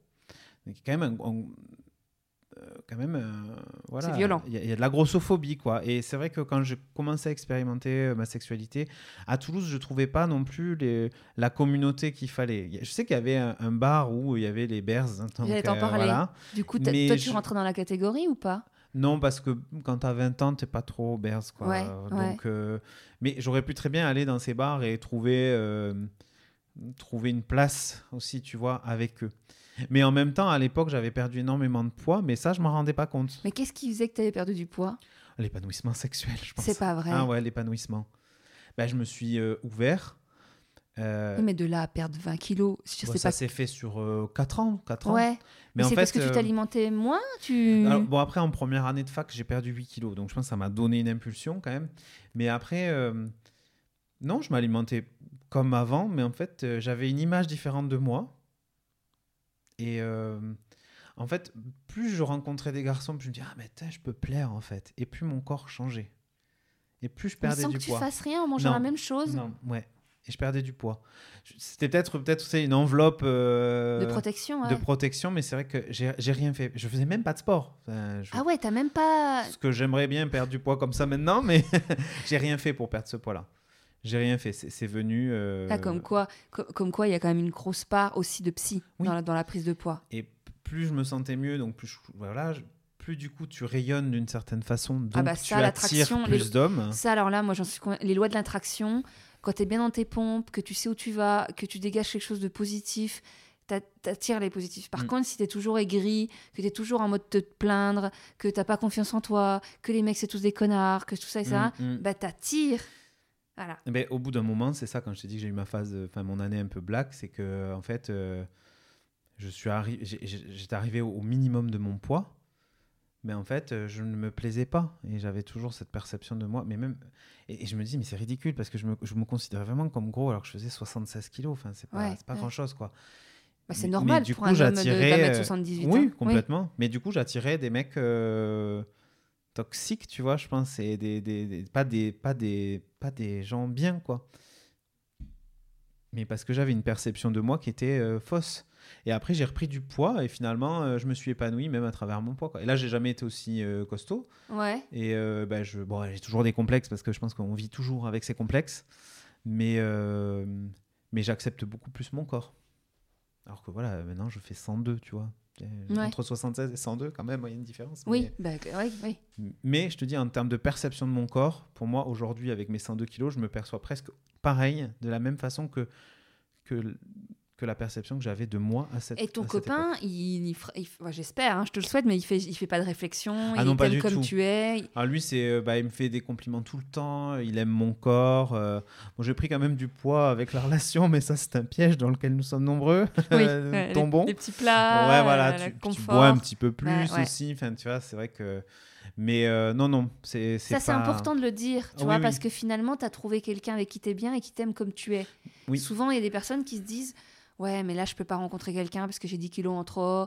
euh, là, je peux pas. Non, si, si- voilà, c'est possible. Il y, a des, il y a des personnes qui t'aiment comme tu es. Point. C'est ça. C'est ça.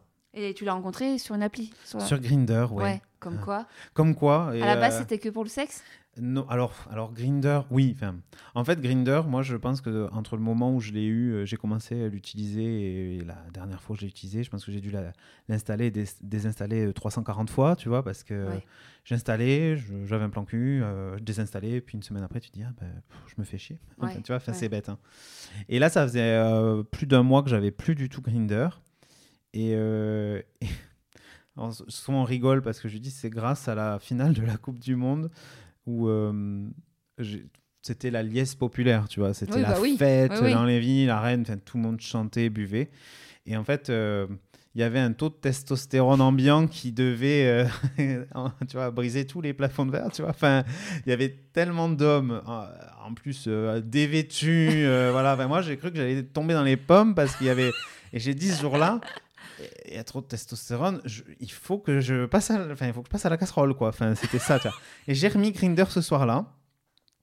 Et en fait, quelques jours après, il m'a envoyé un message. On s'était jamais vu sur Grinder, pourtant on y était tous les deux depuis des, des années, tu vois. Ouais, ouais. Et puis il m'a dit direct, euh, bah, euh, oh, ton profil a l'air cool, euh, on va boire un verre. Ok. Donc En on journée euh, Ouais, un soir après Ouais, le boulot, on s'est retrouvés pour boire un verre. Et euh, bon, moi j'étais pas trop, euh, enfin, premier encart, bon, sans plus, tu vois. Mais vous n'êtes pas, vous avez pas couché ensemble le jour Ah non, non, non, Non. ah non, non, on a, on a- on a dormi ensemble au troisième rendez-vous. euh, Ah. On n'a même pas couché ensemble. Bon, peut-être un petit truc euh, au matin, tu vois, mais, euh, mais premier encart, bon, voilà. Deuxième, on est allé à la plage, tu vois, ensemble. Donc, Ah, toute breton. tu vois. ouais, mais alors, tu vois, j'avais un peu la pression parce que je me dis, ah, deuxième encart à la plage, parce qu'il y a quand même une heure de route. Donc, déjà, tu as deux heures de, deux heures de route. Donc, tu es déjà deux heures avec lui. Et puis, sur la plage, tu peux pas y rester une heure, quoi. Ah, mais euh, c'est un bon test pour voir si vous avez des choses à vous Ouais, dire ou si ça passe du bien. Coup, euh, je me dis, bah, il va peut-être tenter un truc, tu vois. Euh, il avait euh, amené euh, un flamant rose gonflable, c'est pour m'impressionner. mais euh, bon, il s'est rien passé non plus au deuxième rendez-vous. Et Et là, et, là, et là, quand tu rentres chez toi et qu'il se passe rien au deuxième rendez-vous, tu te dis mais qu'est-ce qui, pourquoi il fait rien Non? Non, parce qu'en en fait, bon, j'y allais un peu sans, sans ben, vraiment sans attente. Mais euh, lui, après, il m'a dit, dès le premier rendez-vous, j'ai su que euh, c'était c'était toi, quoi. Tu vois. Oh, Mais moi, c'est vrai. Non, mais il me l'a toujours dit. Il m'a dit après le premier encart, t'es parti. euh, je savais que je voulais faire ma vie avec toi. Enfin, c'était ça. hein. Il, me l'a dit. hein. Moi, non. Euh, bon, c'est vrai. Et le deuxième encart, je me dis bon, il tente rien. Bon. Mais il te plaisait Ouais, physiquement, il me plaisait. On avait des discussions, voilà. Mais comme on- je, je sentais pas, tu vois, les- la séduction, tu vois, Ouais. les petits trucs euh, charmeurs, tu vois, les petits tacles ou les. Je me disais bon, je, je sais pas trop ce qu'il a dans la tête, tu vois. euh, Mais en même temps, moi, j'étais pas non plus dans une dans une démarche de séduction, quoi. Et euh, et puis à un moment, il me dit euh, troisième rencard, et puis je dis, ah, je sais pas, tu vois, enfin j'hésite, tu vois, parce que forcément. Puis il m'a dit, euh, bon, euh, tu vas pas me faire tourner en rond longtemps, euh, c'est troisième rencard ou rien, quoi, tu vois. Donc, Ah lui- ouais. Ouais, parce qu'il en avait marre, parce Oui, que oui. tu sais, ça faisait déjà deux semaines, trois semaines qu'on parlait, tu vois. Donc je lui dis, bon, ok, ben, viens ce soir, viens, on va regarder un film chez moi. Donc je pense que ça l'a surpris parce qu'il s'attendait pas à venir chez moi le soir, tu vois. Et euh, puis on a regardé un film, deux films, on a mangé des sushis et puis euh, on s'est embrassé. Et puis, et puis ça fait deux ans. voilà. Oh, on aime les histoires comme ça. Non, mais euh, ouais, voilà, c'est.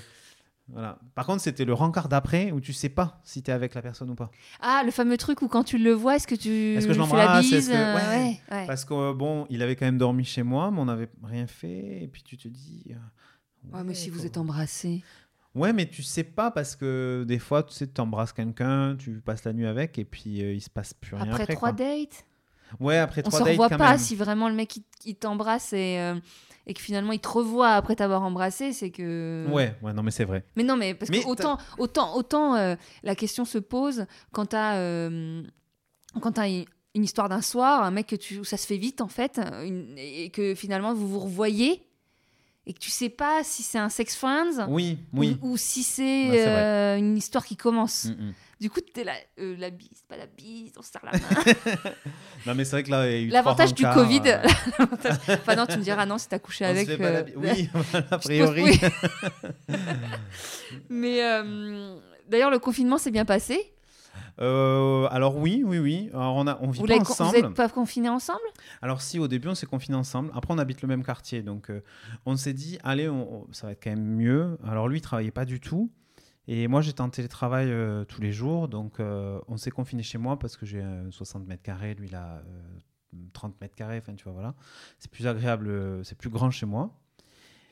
Et euh, quand même, au bout de deux semaines, euh, moi, je suis quelqu'un quand même d'assez solitaire. J'ai besoin d'être seul des fois. Et, euh, des fois, tu as ce moment où tu as fini de travailler, tu as besoin de décompresser, d'avoir ta petite heure à toi pour faire tes petites affaires, voilà. Et il était là. Et comme lui, il travaillait pas, ben, il attendait avec impatience le moment où j'allais finir de travailler. Et du coup, j'avais pas mon moment à moi. Et au bout de 15 15 jours, on commençait à s'engueuler un peu pour n'importe quoi. Enfin, tu vois, on s'engueulait parce que j'ai fait tomber des chips, de, des miettes de chips par terre. Et c'est parti dans les tours, quoi. Et, euh, après, je lui dit, il faut qu'on qu'on fasse autrement parce qu'on ne peut pas faire comme ça. Donc, euh, du coup, on, était cinq jours ensemble et deux jours, j'avais euh, une journée, euh, vraiment deux jours à moi. Et, là, ça, là, ça s'est bien fait. Mais c'est vrai qu'au début, puis tu te dis, bah attends, j'arrive pas à vivre avec. Est-ce Ouais. qu'on est fait pour être ensemble? Puis après, je me disais, non, mais attends, euh, c'est le confinement. Ouais, ouais. euh, T'es pas censé être 24 heures sur 24 avec. En plus, il travaille pas. Donc, euh, Puis c'était une souffrance pour lui de ne pas travailler. En plus, il travaille tout le temps en extérieur. Donc, euh, d'être en plus enfermé. Et Et- toi, c'est intéressant parce que je pense que t'es pas le seul à avoir vécu quelque chose comme ça. hein.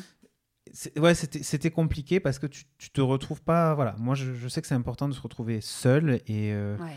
il y a un équilibre à trouver. Après, nous, on- on- notre point fort, c'est que vraiment, on communique. Tu vois et au bout de 15 jours, on, s'est dit bon, maintenant, on vide un peu nos sacs, on dit ce, ce dont on a besoin. Et moi, j'avais clairement besoin de moments à moi. Et voilà, mais c'est vrai que tu te poses la question, tu te dis, mais si je suis pas capable d'affronter ça, surtout qu'au début, euh, au début du confinement, la libido elle est à fond, tu vois, je trouve que c'est en mode, waouh, confiné, tu vois, Ils ont expliqué euh, par la survie, c'est-à-dire qu'il y a un instinct, un instinct de survie un peu animal où, où tu, tu tu sais, t'es l'excité, je pense Ouais, à l'adrénaline ou je sais pas faut quoi. procréer quoi. Ouais, ouais, bon, je en l'occurrence. Oui, non.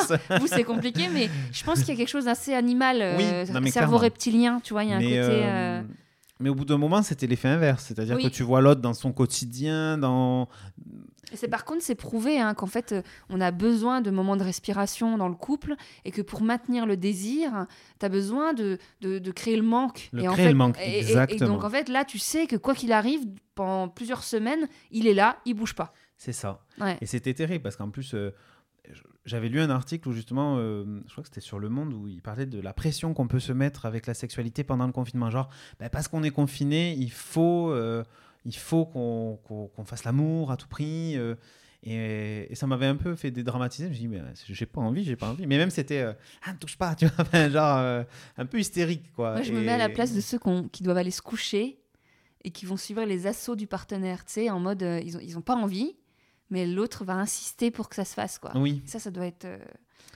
mais, euh, mais bon, voilà, ça s'est bien D'ailleurs, passé. j'en profite pour euh, partager le livre d'une amie qui vient de, qui sort demain, qui s'appelle La charge sexuelle de Caroline Michel.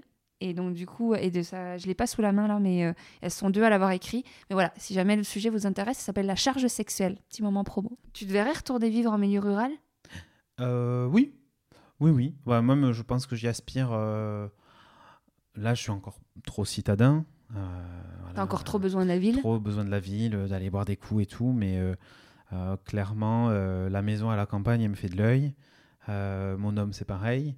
Et puis, euh, si un jour euh, on veut fonder une famille, euh, je ne conçois pas fonder une famille, avoir des enfants autres qu'à la campagne. Et- Mais du coup, les mentalités, le fait d'être gay en milieu rural, c'est pas un pro... tu, tu- vous vous posez pas la question? Non, parce que je me dis, on fait, de la, on fait partie de cette génération qui changera euh, peut-être les choses. euh. je, je pense que ça évolue. Après, oui, quand, oui, quand tu es homo, euh, tu, te, tu te fais une raison. Tu sais qu'à un moment donné, euh, l'homophobie euh, quotidienne, euh, voilà, elle est là. quoi. À la sortie de l'école, ah, mais il n'y a pas de maman. euh, tu vois, tu sais, des... il est élevé par deux hommes. tu vois, enfin, D'ailleurs, tu, me disais- tu me disais, tu me disais que tu avais eu une fois dans ta vie une agression homophobe? Oui, quand j'étais à la fac, où euh, tous les ans on avait un gala, donc euh, voilà, donc euh, le moment où tout le monde s'habille bien, costard, belle robe, voilà. Et donc c'était une année où pour le coup j'étais au summum de mon épanouissement sexuel. Ouais. Donc je, je pense que j'avais un je, je Un aura, rayonnais quand même ouais. de ça. Alors euh, et je pense qu'il y avait aussi une aura peut-être sexuelle aussi, mais voilà. Et euh, je- j'avais évolué quand même dans une université où il y avait quand même un milieu très fermé, très euh, très catholique, très droite, extrême droite, euh, des, voilà, des, des, des bonnes familles toulousaines. Et donc à ce gars-là, euh, bon, l'alcool ne l'a pas aidé, mais bon, on, avait tous un peu bu. Et euh, je croise quelqu'un de ma promo, enfin deux gars de ma promo, euh, voilà, où je, connais leurs idées, enfin je sais comment ils sont. Puis il y en a un qui me regarde et qui me dit, oh, sale tapette, tu vois.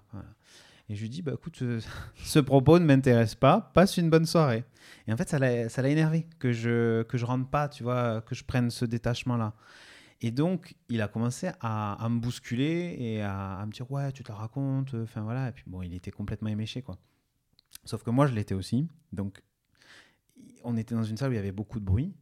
Mais je lui dis, bah, viens dehors, on va s'expliquer. Ah, Et parce que dehors, il y avait une partie extérieure pour les fumeurs où il y avait beaucoup de monde. Donc, je savais ce y sera à refaire, tu dirais ça? Ouais, je crois. Ah ouais? J'avais vraiment besoin à ce moment-là d'exprimer et je voulais qu'il y ait du monde qui entende parce que je me suis dit s'il se passe la moindre chose je veux des témoins en fait Ouais, ouais. Mais c'était un peu, euh, comme j'avais bu, c'était un peu, vas-y, essaye de me cogner. Tu vois. J'avais presque envie qu'il me cogne pour que je puisse vraiment porter, enfin, aller porter plainte et dire, ah, ah, Ouais. bah, tu vas voir, je vais y aller au bout, tu vois. Mais C'est vrai que, je- je- à un moment donné, je me suis dit, vas-y, cogne-moi, cogne-moi, tu vois. Enfin, je lui ai pas dit, mais c'était un peu, voilà. Et on est sorti. Donc là, il y avait plus de musique, donc il y avait beaucoup de monde. Et en fait, je me suis mis à, à dire, ouais, cet homme est homophobe, euh, il m'a il m'a insulté. J'ai commencé à, le, pas à l'insulter, mais à dire, tu es homophobe, tu as des propos qui sont pas normaux, euh, voilà. Et donc forcément, comme je le disais, et puis je, je parlais, je hurlais en fait, mais c'est parce que je voulais. Donc c'était il y a 10 ans. De quoi? C'était il y a 10 ans. C'était euh, ouais, en 2011, 12, 12 Ouais, euh, ou 13. Non, 2013, je crois. C'était. Alors en plus, c'était l'année de- du mariage pour tous où forcément les débats étaient houleux et où moi j'étais un peu à vif déjà parce que ça a été une époque assez dure à vivre euh, quand on est homo. Et, euh, et donc j'ai- j'étais ah ouais, t'es homophobe et tout, voilà. Et en fait là, il m'a chopé par le cou, il m'a plaqué contre le mur. Et en fait là, je me suis dit oula, t'es allé trop loin en fait. Et là, j'ai vraiment eu peur. Et là, j'ai vu mes amis débarquer, j'ai vu le, le, videur hum, est arrivé. Alors, le videur, tu vois, un mec euh, Ouais. noir, euh, 2 mètres, euh, 2 mètres 10, 150 kilos, qui m'a pris, qui m'a déposé ailleurs. Et euh, mais j'étais, j'en tremblais parce que du coup, je, je m'étais dit, t'es allé peut-être trop loin. Alors, je me suis pas fait taper. Euh, J'aurais pu très bien porter plainte pour les propos qu'il avait tenus, hein, parce qu'après, du coup, il a, il a continué. Et, euh, et après, mes potes sont allés euh, lui parler en disant mais ça va pas et tout. Mais je- j'ai eu du mal. Enfin, j'ai eu du mal. Et, et je me souviens de, du videur qui me fait euh, qu'est-ce qui s'est passé? Je lui dis ben, cet homme a eu des propos homophobes. Virez-le quoi. Virez-le de la soirée. Il m'a dit non mais calmez-vous, passez une bonne soirée, voilà. Et je lui avais dit mais s'il avait eu des propos racistes. Ah ouais? Et là, il a rien dit. Mais tu sais, pour moi, j'ai j'ai envie de dire, ben, vous l'auriez peut-être viré, tu vois, à ce moment-là. Et du coup, je me sentais euh, soutenu de nulle part, en fait. Et me dis, ben, en fait, on laisse passer. On laisse passer. Alors, euh, voilà, je connais des gens qui se sont fait agresser de façon beaucoup plus violente. Mais pour moi, l'injustice, elle était là, on l'a- on l'a laissé. Euh, Après, il a voulu venir, je pense, s'excuser, j'ose espérer. Et j'ai un pote qui lui a dit, euh, maintenant, tu te casses, quoi. Tu le laisses tranquille. Et par contre, il y a un de ses potes qui est venu me parler un gars avec qui j'avais été en stage, enfin que je- je- quand j'avais été en stage avec ce mec, je m'étais dit c'est peut-être le moment de lui ouvrir l'esprit, de lui faire comprendre certaines choses. Moi, j'ai essayé de me doter d'une mission, tu sais, de genre euh, on va montrer aux homophobes qu'en fait euh, ils le sont pas Mhm. et que voilà. Et il m'a dit oh, Olivier, tu me déçois avec tes propos. euh. Et en fait, le problème c'est que j'étais plus dans cette fac à ce moment-là. J'avais changé de fac, mais j'étais revenu pour le gala. Et donc, euh, une fois que je suis parti, euh, j'ai des potes qui m'ont dit, bah, en fait, tu sais, à la fac, ce qui se dit, c'est que c'est toi qui l'as agressé. Non. C'est que c'est toi qui allais lui dire, t'es qu'un homophobe, alors qu'il n'a rien demandé, que, que tu as voulu te bagarrer avec lui. Et moi, j'avais plus de tribune, tu vois, pour me défendre, tu vois. Et, euh, et en fait, il a inversé l'histoire, quoi. Et donc, du coup, c'est moi qui passais pour la folle hystérique, euh, qui criait au scandale, alors qu'il avait rien demandé, quoi. En fait, t'as fait une forme de coming out à ce moment-là? Non, parce qu'à la fac, euh, tout le monde était... tout le monde savait, tu vois. Et d'ailleurs, t'as as fait ton coming out à quel âge à ta famille? Euh, tu l'as jamais fait peut-être Ah, si, si, si, si. Ah ouais Euh, non, non. euh, je l'ai fait à... Alors, j'ai commencé par ma sœur avec qui j'étais en coloc, à 20 ans, du coup. Ouais. Euh, bah, parce que, bon, à un moment donné, tu es en coloc, euh, si tu découches, euh, bon, faut... Ouais. Puis c'est ta sœur, donc faut... Voilà. Moi, elle s'en doutait, j'imagine. Oui, alors elle me Ouais. tendait des perches énormissimes, je pense. Mais je n'ai pas réussi à lui dire en face. Euh, c'est terrible, parce que même euh, si je dis, elle me- tendait des perches, c'était... Puis vous étiez en coloc, quoi.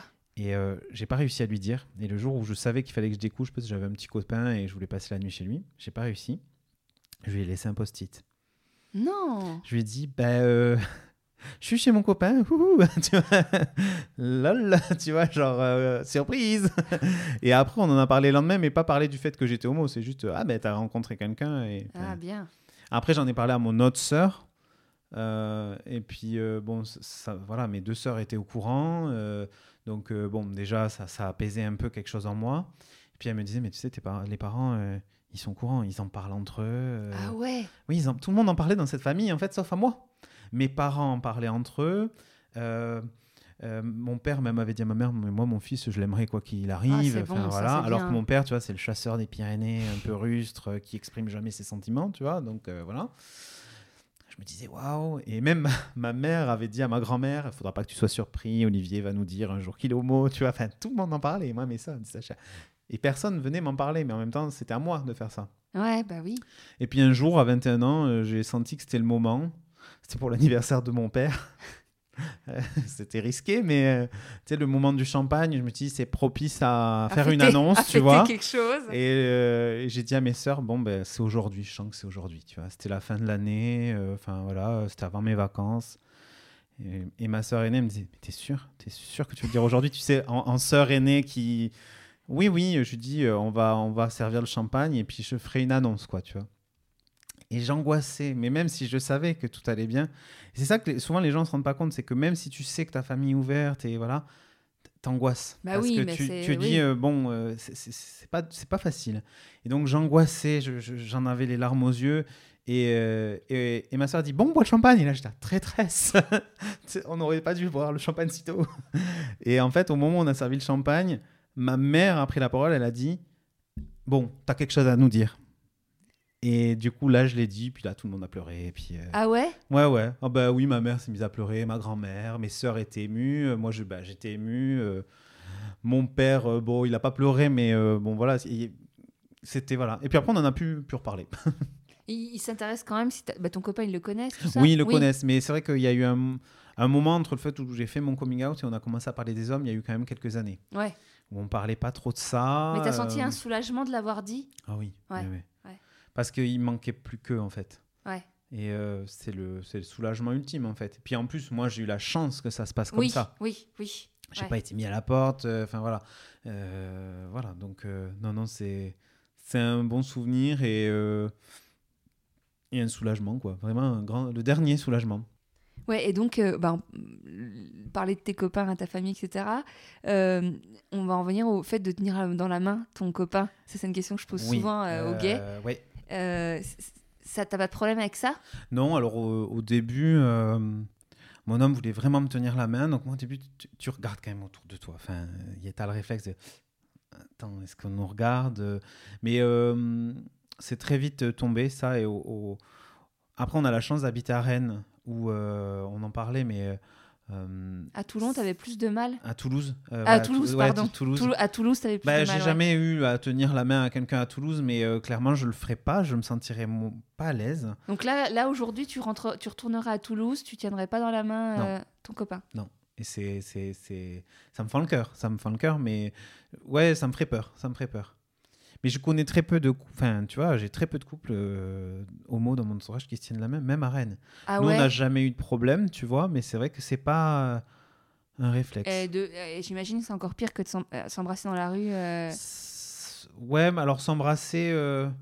En fait, s'embrasser, c'est furtif, tu vois. Donc, euh, tu peux te faire un bisou sans attirer, voilà. Mais se tenir la main, te balader avec la main dans la main, déjà, ça se voit. Mais à Rennes, euh, T'aurais peur que quelqu'un vraiment t'agresse Ah euh, oui, parce ouais, qu'il vous ouais. voit main dans la main? Oui, oui, oui. Ouais.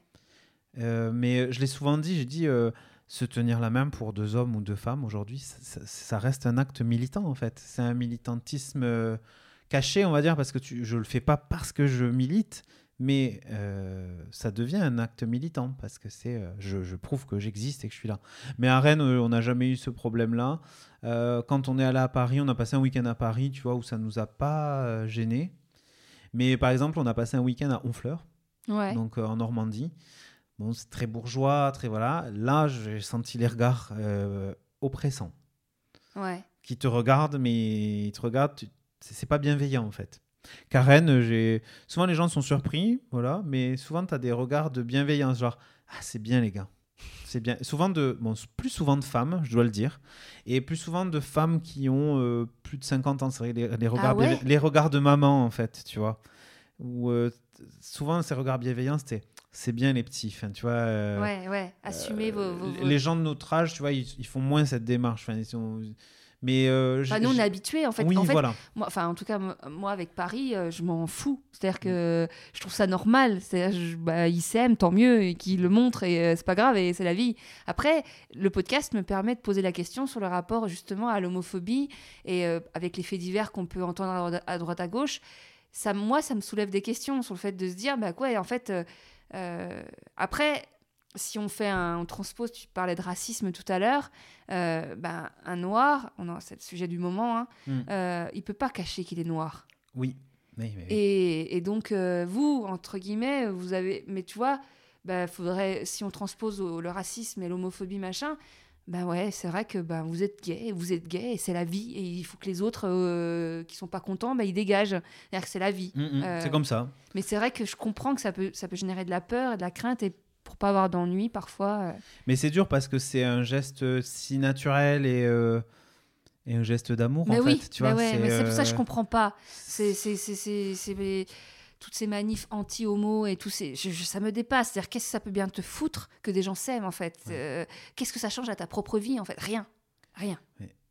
Mais euh, c'est vrai que je prends cet exemple-là souvent quand les gens me disent non mais ça va, les, enfin, les homos. euh, C'est au- bon, au- oui. Aujourd'hui, tu vois, Ouais. euh, on est à Rennes en 2020. Je fais, mais euh, tu te poses la question, toi, quand tu embrasses ton mec ou ta nana dans, dans la rue ou quand tu lui tiens la main, est-ce que tu te poses une question?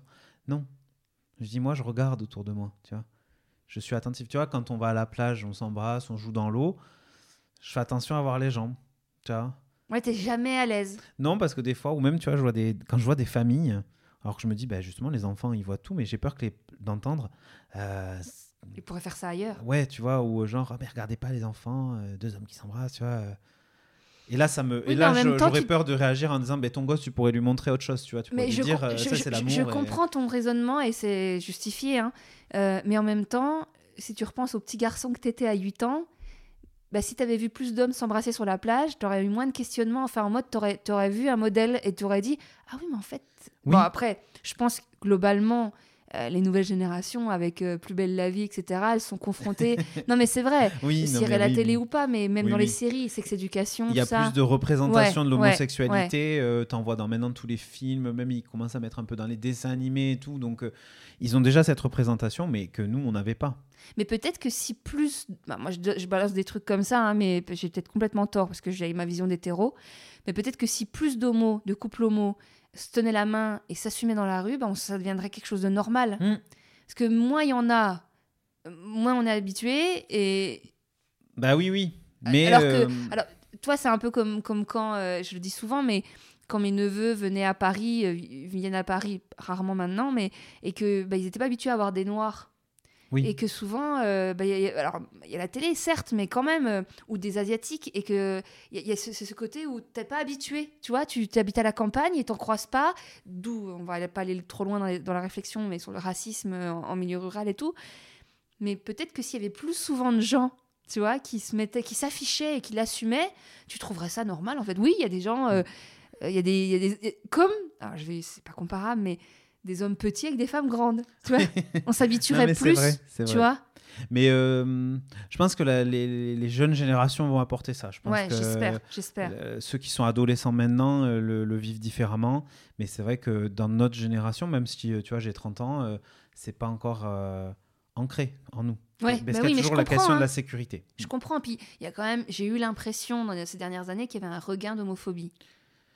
Oui, ben euh, oui, non mais clairement, euh, avec des gens qui s'affichent clairement homophobes dans la rue. euh, on parlait de 2013, euh, le mariage pour tous et la manif pour tous. Ouais, c'était violent. C'était Ouais, violent ouais, et ouais, c'était très dur à vivre quotidiennement. Très dur à vivre quotidiennement parce que tu allumes ta télé, on te dit que tu es anormal, quoi.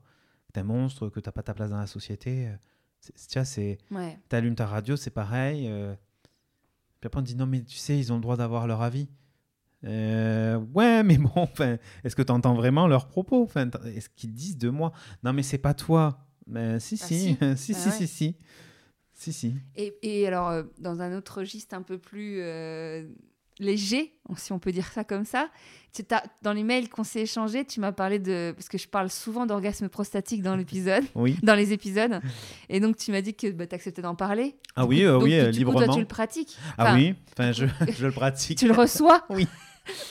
Et du Oui, coup, oui. tu as des conseils, as des. Mais euh, oui, mais alors des conseils, je sais pas, mais euh, c'est là où j'étais pas trop d'accord. Je sais plus qui c'est qui lequel parlait d'une position qu'il fallait mettre. Je, je sais plus lequel c'était. C'est bah, l'un des si derniers. Ah, c'est- Thibaut. Thibaut peut-être. Oui, Moi, je, je crois. Hein, je, désolé Thibaut si c'est pas toi, parce que je sais qu'il écoute. je pense qu'il n'y a pas de il n'y a pas de bonne position ou voilà. Je pense que ça dé- ça dépend des deux hommes déjà. Enfin, t'as un- une prostate euh, X et un pénis Y, tu vois. Donc Ouais. déjà, selon la prostate euh, et selon le pénis, euh, ça fait pas la même chose. Moi, c'est vrai que j'avais remarqué qu'il y avait, pour moi, certaines formes de pénis, par exemple. Ah oui, non, mais quand on parle aussi de l'orgasme prostatique, c'est surtout, euh, il y a aussi les doigts. Parce que tu Oui. vois, quand tu es hétéro, hétéro Alors- et que tu veux le pratiquer. Moi, je le pratique pas avec les doigts. enfin, tu vois. Non, non, mais parce que Euh, justement, il y avait ce. Ah, ou un pour, pour ceux qui veulent l'explorer euh, et qui sont seul. hétéros et que leur femme n'a pas de pénis, du coup. Ben, clairement, faut, faut, faut- bah, les doigts. Après, il y a des, il y a des sextoys justement qui permettent. Il faut y aller, mais euh, progressivement. Je pense qu'il y en a, ils s'attendent peut-être à, ils se mettent un doigt, ils pensent qu'ils vont y arriver. Non. Ouais. Il faut connaître un peu son corps, euh, son. Et tu penses qu'avec que les doigts, c'est pas possible? Si, je pense, mais les doigts, enfin, la taille n'est pas est limitée, tu vois. Après, c'est pas forcément une question de taille, mais tu te limites quand même, je pense. Mais Donc, euh, ce serait de préférence avec un accessoire. avec un accessoire, mais après, il y a des- et je pense qu'il faut explorer aussi plusieurs positions. Tu vois, il y a, je crois qu'il pa- il parlait d'être allongé sur le dos. Euh, moi, je l'ai exploré seul. J'étais euh, euh, sur mes genoux, tu vois. Enfin, en fait, il y a des positions qui te font ressentir euh, la chose différemment. Tu peux très bien y arriver tout seul, mais faut, faut essayer plein de choses, je pense. Ouais, ça- enfin, comme une femme euh, qui teste son propre orgasme, je pense qu'il n'y a pas. Beaucoup de lubrifiant. Bah oui, c'est plus. Oui. Non, non, mais je sais pas, hein, Ah bah, je- Y aller à sec, euh, bon, c'est pas. enfin, ça- ce n'est pas agréable. Ouais, ouais, ouais, les mais. cas. Ouais, ouais, ouais. faut être équipé, mais. euh, mais après, ça, dépend des hommes. Parce voilà. qu'avec la, juste la salive, euh, non Il y en a qui font, mais moi, je trouve que. pff, La salive, euh, bon, enfin, pour moi, je crache pas. Enfin, je sais pas, je sais pas. Oui, mollardé. euh. Il faut beaucoup de salive quand même, Ouais, tu ouais, vois. ouais. Parce que même du lubrifiant dans un rapport sexuel, euh, t'en mets pas une noisette et c'est parti pour deux heures, tu vois, t'en remets quoi à chaque fois quoi. Enfin, euh, donc euh, non, il faut explorer différentes positions, différents outils de différentes tailles. Je sais que tu as des kits. Ah ouais? J'ai un pote qui m'a parlé de ça, d'un kit euh, justement où tu as une taille progressive, tu vois. Tu commences avec un, je sais pas, un sextoy qui fait genre 8 cm, puis tu finis à 30 quoi. Enfin, Moi, je vais euh, regarder si jamais. cherche- Je vais essayer de voir s'il n'y a pas moyen que si vous achetez le, le- le kit depuis le- l'article du blog, enfin du site du podcast, je touche une commission sur votre achat de kit, hein, parce que bon, moi je savais même pas que ça existait. Kit et lubrifiant. Et puis même euh, dans le lubrifiant, euh, il faut faire attention parce que il y a beaucoup de lubrifiants et ils sont pas tous adaptés à les personnes. Moi, je sais que j'ai certains lubrifiants qui me, qui me brûlent. euh, Tu parce prends pas des natures les plus naturels possibles parce Non, alors, marchent pas euh, bien? Ben, moi, j'en ai pris un qu'on m'a conseillé parce qu'il était utilisé dans le monde du porno. Ah. Parce qu'il a une imitation euh, sperme, Enfin, Ouais. la couleur et C'est quoi la marque? texture. C'est euh, ah bah, c'est quoi la marque? Spunk, je crois. Ok. Spunk. Euh, Et qui est vraiment bien? et qui, ouais, moi je trouve très bien. Franchement, euh, parce que comme il vient de l'univers du porno, on sait que déjà c'est un produit. Alors il coûte un peu plus cher, je pense, qu'un qu'un Durex ou voilà, mais il ne brûle pas, il est très bien. euh. Alors après, effectivement, je sais que maintenant il y a des produits qui sont véganes, par à exemple. base d'eau, euh, alors très les naturel. lubrifiants, il faut qu'ils soient à base d'eau dans tous les cas, oui, oui, oui, pardon. Oui, oui, oui. à cause Non, des non. préservatifs, Ouais. mais euh, qui sont pas compatibles forcément avec les corps gras. Mais puis c'est même plus agréable. Mais euh, moi, j'éviterais déjà tout ce qui est parfumé, euh, effet chaud, effet froid, effet Ouais, intense. ouais. Voilà. Mais euh, je sais qu'en France, c'est plus difficile de trouver des produits qui sont véganes, par exemple, ou euh, respectueux de l'environnement. Euh, Il y a des pays comme l'Australie où ils développent beaucoup plus de gamme. euh, mais euh, voilà, je, je suis. Je suis pas sponsorisé, mais Spunk, c'est vraiment bien. On en trouve sur Ah non, mais parce que comme je euh, le dis tout le temps que j'ai un article sur, ma- sur mon blog qui est sur la sodomie qui marche très bien, je vais pouvoir mettre à jour. C'est-à-dire Ouais, que je peux mais- proposer des idées d'accessoires. Et d'ailleurs, entre-temps, depuis le podcast, j'ai fait un article sur l'orgasme anal. Oui. Et donc, du coup, je peux recommander. Je mets les... D'ailleurs, je mets les liens vers les épisodes à chaque Oui, fois qu'on en ouais, parle. Oui, c'est vrai. Et surtout, je mets, euh, je vais mettre les accessoires, je mets des liens. Donc, si jamais vous voulez acheter, je sais pas, vous écoutez le podcast en conduisant et qu'en rentrant ce soir, vous voulez, ou, ce matin, je sais pas où vous êtes, mais euh, et que vous voulez acheter le truc, je mettrai tous les liens dans le dans le, l'article qui va avec l'épisode sur ilseconfie.com. Et donc, il y aura les liens pour commander. Et il y a même des stimulateurs prostatiques, je vais faire de la pub, je sais plus, je crois que ça s'appelle Aneros, je sais plus. Euh, c'est un, stimulateur prostatique qui, fait- en fait, quand, quand tu l'insères, tu as aussi des éléments qui viennent stimuler l'extérieur, tu sais, ouais, ouais. la partie entre les testicules et... Oui, j'en ai un. Et ça marche vraiment bien euh, bah, Ça marche quand tu connais, que tu explores. En fait, il faut pas. euh, Le poser puis attendre que ça ouais, passe. voilà, Ouais, en fait. ouais. Mais en fait, euh, c'est un outil. C'est pas très gros, parce qu'on s'attend à se mettre des machins énormes. Des- bah, la fameuse légende du concombre. est- ouais, voilà, alors ça peut marcher, hein, mais on peut réussir avec un tout petit appareil, voilà. Mais justement, c'est un appareil où, tu as un petit fascicule, il te dit il faut contracter, il faut serrer, tu vois, il faut pas forcément faire des va-et-vient, c'est plus une fois qu'il est dedans, on serre, on, Bah, tu testes un peu on comme. cherche en fait. Un peu comme une femme, quand, enfin, quand tu te masturbes ou que quelqu'un te fait plaisir, tu cherches ton point G, tu cherches les zones les plus sensibles et, et- et c'est en testant que tu trouves. hein. Et on peut se caresser en même temps. Enfin, je sais qu'il y a des hommes qui sont beaucoup plus sensibles aussi des testicules que du Mm. pénis, tu vois. Enfin voilà, mais normalement, quand on se concentre sur cette zone-là, euh, le reste. euh, Enfin, moi, je sais que des fois, c'est éteint. Enfin, tu vois, si tu prends du plaisir euh, au niveau de ta prostate, moi, je sais que je- j'ai plus d'érection. Ah ouais? Même si j'ai. Ah ouais, moi, tu t'occupes d'un autre endroit, en fait. euh, Ouais, euh, je pense que mon énergie est focalisée entièrement sur euh, ma prostate, Ok. mais sur mon plaisir que je prends, euh, voilà. Donc. euh, Ouais, non, mais c'est intéressant. hein. mais après, à deux, pour euh, ceux qui veulent explorer à deux, ça dépend vraiment du partenaire avec qui t'es. Et de... Puis il y a une part de psychologique de toute Oui, façon. bien Il sûr, il faut, te la- faut se il lâcher, faut lâcher avoir prise. un vrai lâcher prise pour euh, atteindre l'orgasme. quoi. Mais une fois qu'on connaît, c'est quand même cool. c'est vraiment Oui, très t'as agréable. vraiment, t'as vraiment, t'as vraiment un orgasme. Tu ressens un truc hyper fort autant qu'avec l'éjaculation Ah, ou plus? Alors c'est différent. L'éjaculation, oui, effectivement, euh, quand tu, quand tu jouis, quand tu éjacules, ouais, c'est différent. Là, c'est plus. euh, déjà, ça, ça te prend plus tout le corps. Tu vois, tu... moi, je des fois, j'arrive pas à identifier. féminin. Et, et souvent, je fais rire mon homme parce que je lui dis arrête, je sens que je m'évanouis en fait. Je- lui dis je vais partir en fait parce que des fois, je fais oh, je, je sais plus où je suis. Mais tu le laisses pas partir? Parce que des fois, justement, faut- c'est là où il faut. Mais euh, je sais- bah, t'aimes bien, tu sais, genre arrêter, reprendre. ouais, ouais. Mais des fois, en fait, c'est tellement intense que je dis enfin, je, lui dis- enfin, je lui dis tu vas continuer Mais, tout eh, seul au bout ce d'un que tu moment. racontes, ça fait vachement euh, l'orgasme féminin. hein. Ah oui. Bah, bah, tu sais pas, mais je te- je te- moi je te le dis. Mais je pense qu'on a, euh, la, voilà, on a cette, euh, cette bah, boîte à franchement, outils que les- les... hommes ne connaissent pas. Et, Et euh, ben voilà, voilà. franchement, les gars hétéros euh, aussi, parce que je sais que c'est plus compliqué quand t'es hétéro d'a- d'a- d'aller dans cette zone-là. Mais euh, c'est vrai que du coup, vous passez à côté d'une Ah oui, oui. d'un truc de. de- Et- et- Moi, c'est ce que je dis généralement aux hétéros. Ils me disent rien, mais bon, mais ça, ça ne vous rend pas moins masculin ou ouais, moins viril ouais, de vous mettre un truc dans le fion. hein, enfin, euh, Ouais, ouais, ouais. Mais allez-y, parce que franchement, vous regretterez pas, quoi. Ouais, mais il y en a. T'as entendu, il y en avait qui disent des hétéros hein, qui disaient qu'ils essayent, hein, qu'ils Oui. essayent. Mais je trouvais ça bien, Fred, justement, qui, je crois que c'est Fred Oui, qui Fred, qu'il le qui a faisait avec sa compagne. Oui, voilà. Je l'écoutais hier et euh, il disait qu'il l'explorait avec sa compagne, alors qu'il avait exploré seul. Et ça, je viens de dire oui, bravo, bien joué. Mais qu'après, il explore à deux. D'ailleurs, c'est elle qui lui a offert son. Oui, Ouais, je trouve ouais. ça enfin, moi, je trouve Ouais, un, couple comme ça, moi, je trouve génial. Enfin, c'est l'épisode que j'ai préféré, je crois, avec Fred. Enfin, Bah, il s'il va peut-être euh, il peut-être- bah, ça se peut qu'il écoute encore. J'ai pas de nouvelles depuis, mais ça se peut.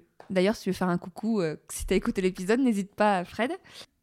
Ouais, puis comme je l'ai annoncé dans le, dans, dans, dans- dans- quand je t'ai- annoncé sur euh, Instagram, euh, et ouais, tu disais que tu faisais du tricot et du pole dance. alors de la pole dance. Ah, de la pole dance. Moi, je dis du pole dance. Ouais, mais beaucoup de gens disent de- du pole dance, mais c'est le c'est de la danse. Donc Ouais. en fait, on dit pole dance. Et oui, oui, je fais du tricot et de la pole dance. Euh, le tricot, j'en fais depuis que je suis ado. En Ah fait, ouais? Ouais, ouais. Tu te fais tes pulls et tout? Alors, euh, j'ai un peu plus de mal avec les vêtements, mais je m'y mets. Mais là, je fais euh, enfin, les accessoires, tu vois, bonnet, charpe. euh, moi, je suis très plaid. donc, je fais beaucoup de plaid. Là, je suis sur un plaid pour ma future nièce. Donc, voilà. Mais je, je tricote beaucoup. Depuis que je suis ado, j'avais commencé quand j'étais ado, ma, ma mère m'avait montré, et je me faisais des vieilles mitaines dégueulasses que je portais au lycée. Je me dis, des fois ça me fait rire parce que je me dis, j'osais des choses alors que j'étais quelqu'un de très complexé et très introverti et j'osais mettre des vieilles mitaines que je tricotais moi-même. Enfin bon, voilà. Et comment tu t'es dirigé vers le pole dance? Euh, La pole dance, pardon. Ben, euh, L'envie d'oser des choses, en fait. Je- J'avais entendu parler de la pole dance et euh, il y a trois ans, je sais pas, je me suis dit, j'ai envie de m'affirmer et de faire des. de- d'oser faire des Donc, choses. t'en fais, t'en fais toutes les semaines? Ouais, une fois par semaine. Et le poids, le fait que tu. Ah, mais non, pas du tout, faut pas que ça freine. Oui, mais Pas- j'ai vu des vidéos sur internet de nanas en surpoids et de mecs en surpoids. et qui- même obèses euh, qui font et euh, c'est vrai que alors la progression peut se faire plus lentement hein. moi je veux dire ça ça fait plus longtemps que je suis à ce niveau et parce que forcément tu as une limite sur le corps mais tu peux arriver à faire des trucs de ouf quoi et donc euh, j'ai voulu essayer donc je me suis adressé à un premier studio qui m'a dit qu'il ne prenait pas de garçons donc je me suis dit bon ok soit et donc j'ai demandé à un deuxième studio qui m'a dit bah, je comprends même pas que tu me poses la question en fait Ouais. Et euh, quand j'ai franchi, donc c'est Upside Down Rennes pour les Rennaises et les Rennais. Et, euh, et j'ai trouvé vraiment un univers très bienveillant aussi. euh. T'es le seul mec? Euh, on est deux. Ah On est deux sur le studio. On est deux mecs. Euh, D'ailleurs, on a commencé plus ou moins en même temps et, euh, et c'est c'est top. C'est un, sport hyper complet. Déjà, physiquement, c'est très dur. hein. Enfin, faut Oui, pas y aller vrai, quand on est chochotte parce que ça fait mal. Ça fait très mal. Mais euh, ça te ça t'aide aussi à te réapproprier ton corps, euh, tu vois, parce que justement, euh, je pense d'ailleurs les femmes qui vont faire de la pole dance, souvent c'est parce qu'elles veulent retrouver leur féminité, retrouver euh, l'aisance avec leur corps, tu vois. Et finalement, moi, je cherchais aussi un petit peu de ça. Euh, et donc, cette réappropriation de son corps, le challenge physique, parce que c'est quand même super physique. En même temps, tu as une, di- une dimension hyper créatrice, créative, parce que c'est de la danse. Donc, Mhm. euh, tu peux exprimer aussi ton univers. Et euh, ça, le travail sur la confiance en soi, parce que des fois, tu es en haut euh, de la barre, euh, tu dois te basculer en arrière, alors que tu tiens que par la force de tes cuisses. c'est un travail de- sur la confiance en soi. Et, et c'est génial. Et moi, ça fait trois ans que je suis dans ce studio et, et c'est le gros kiff, quoi. Mais souvent, en fait, quand je disais des fois à des mecs, je fais de la pole dance, c'était. C'est pas un truc de pute, ça tu De sais? pute? Ah ouais, de Ah, bah pute. tiens. ou de... Et euh, t'es là, non, ou de Mais tu sais, de c'était call pas des hétéros, ou- des hétéros? Non, des homos en plus, tu vois, quand je disais ça en rencard, tu vois, mais c'est pas un truc de d'escorte, ça, ou de. Alors, effectivement, la pole dance, après, prend so- son origine Dans première dans les clubs de ouais. strip. hein, donc, Ouais. euh, effe- effectivement, la pole, ça vient du strip. Donc, il faut, faut, faut assumer ça quand même aussi. hein, mais, euh, mais on fait vraiment des raccourcis, tu vois. Oui, bah, bah non, ouais. non. Et puis, une fois, il y a un mec qui m'a dit ça, je lui dis, mais c'est vraiment une réflexion de connard, ça, en fait, tu vois. Enfin. Et je lui dis non, non, il y a des bonhommes qui font de la pole dance et, euh, et, et voilà quoi. Et c'est. Et moi, je trouve ça, je trouve ça génial quoi. Et il faut oser aussi. Mais c'est vrai que quand on dit pole dance, on pense aux femmes, c'est vrai. Mm. hein, euh, mais euh, c'est très ouvert. Et- Non, non, c'est très complet. Et moi, j'ai- j'aime beaucoup. J'aime beaucoup. Puis je suis content aussi. euh, Moi, j'aime bien faire les choses un peu euh, que les gens n'oseraient pas faire. Enfin, j'aime bien être un peu à côté, tu vois. euh, out of the box, quoi, tu vois.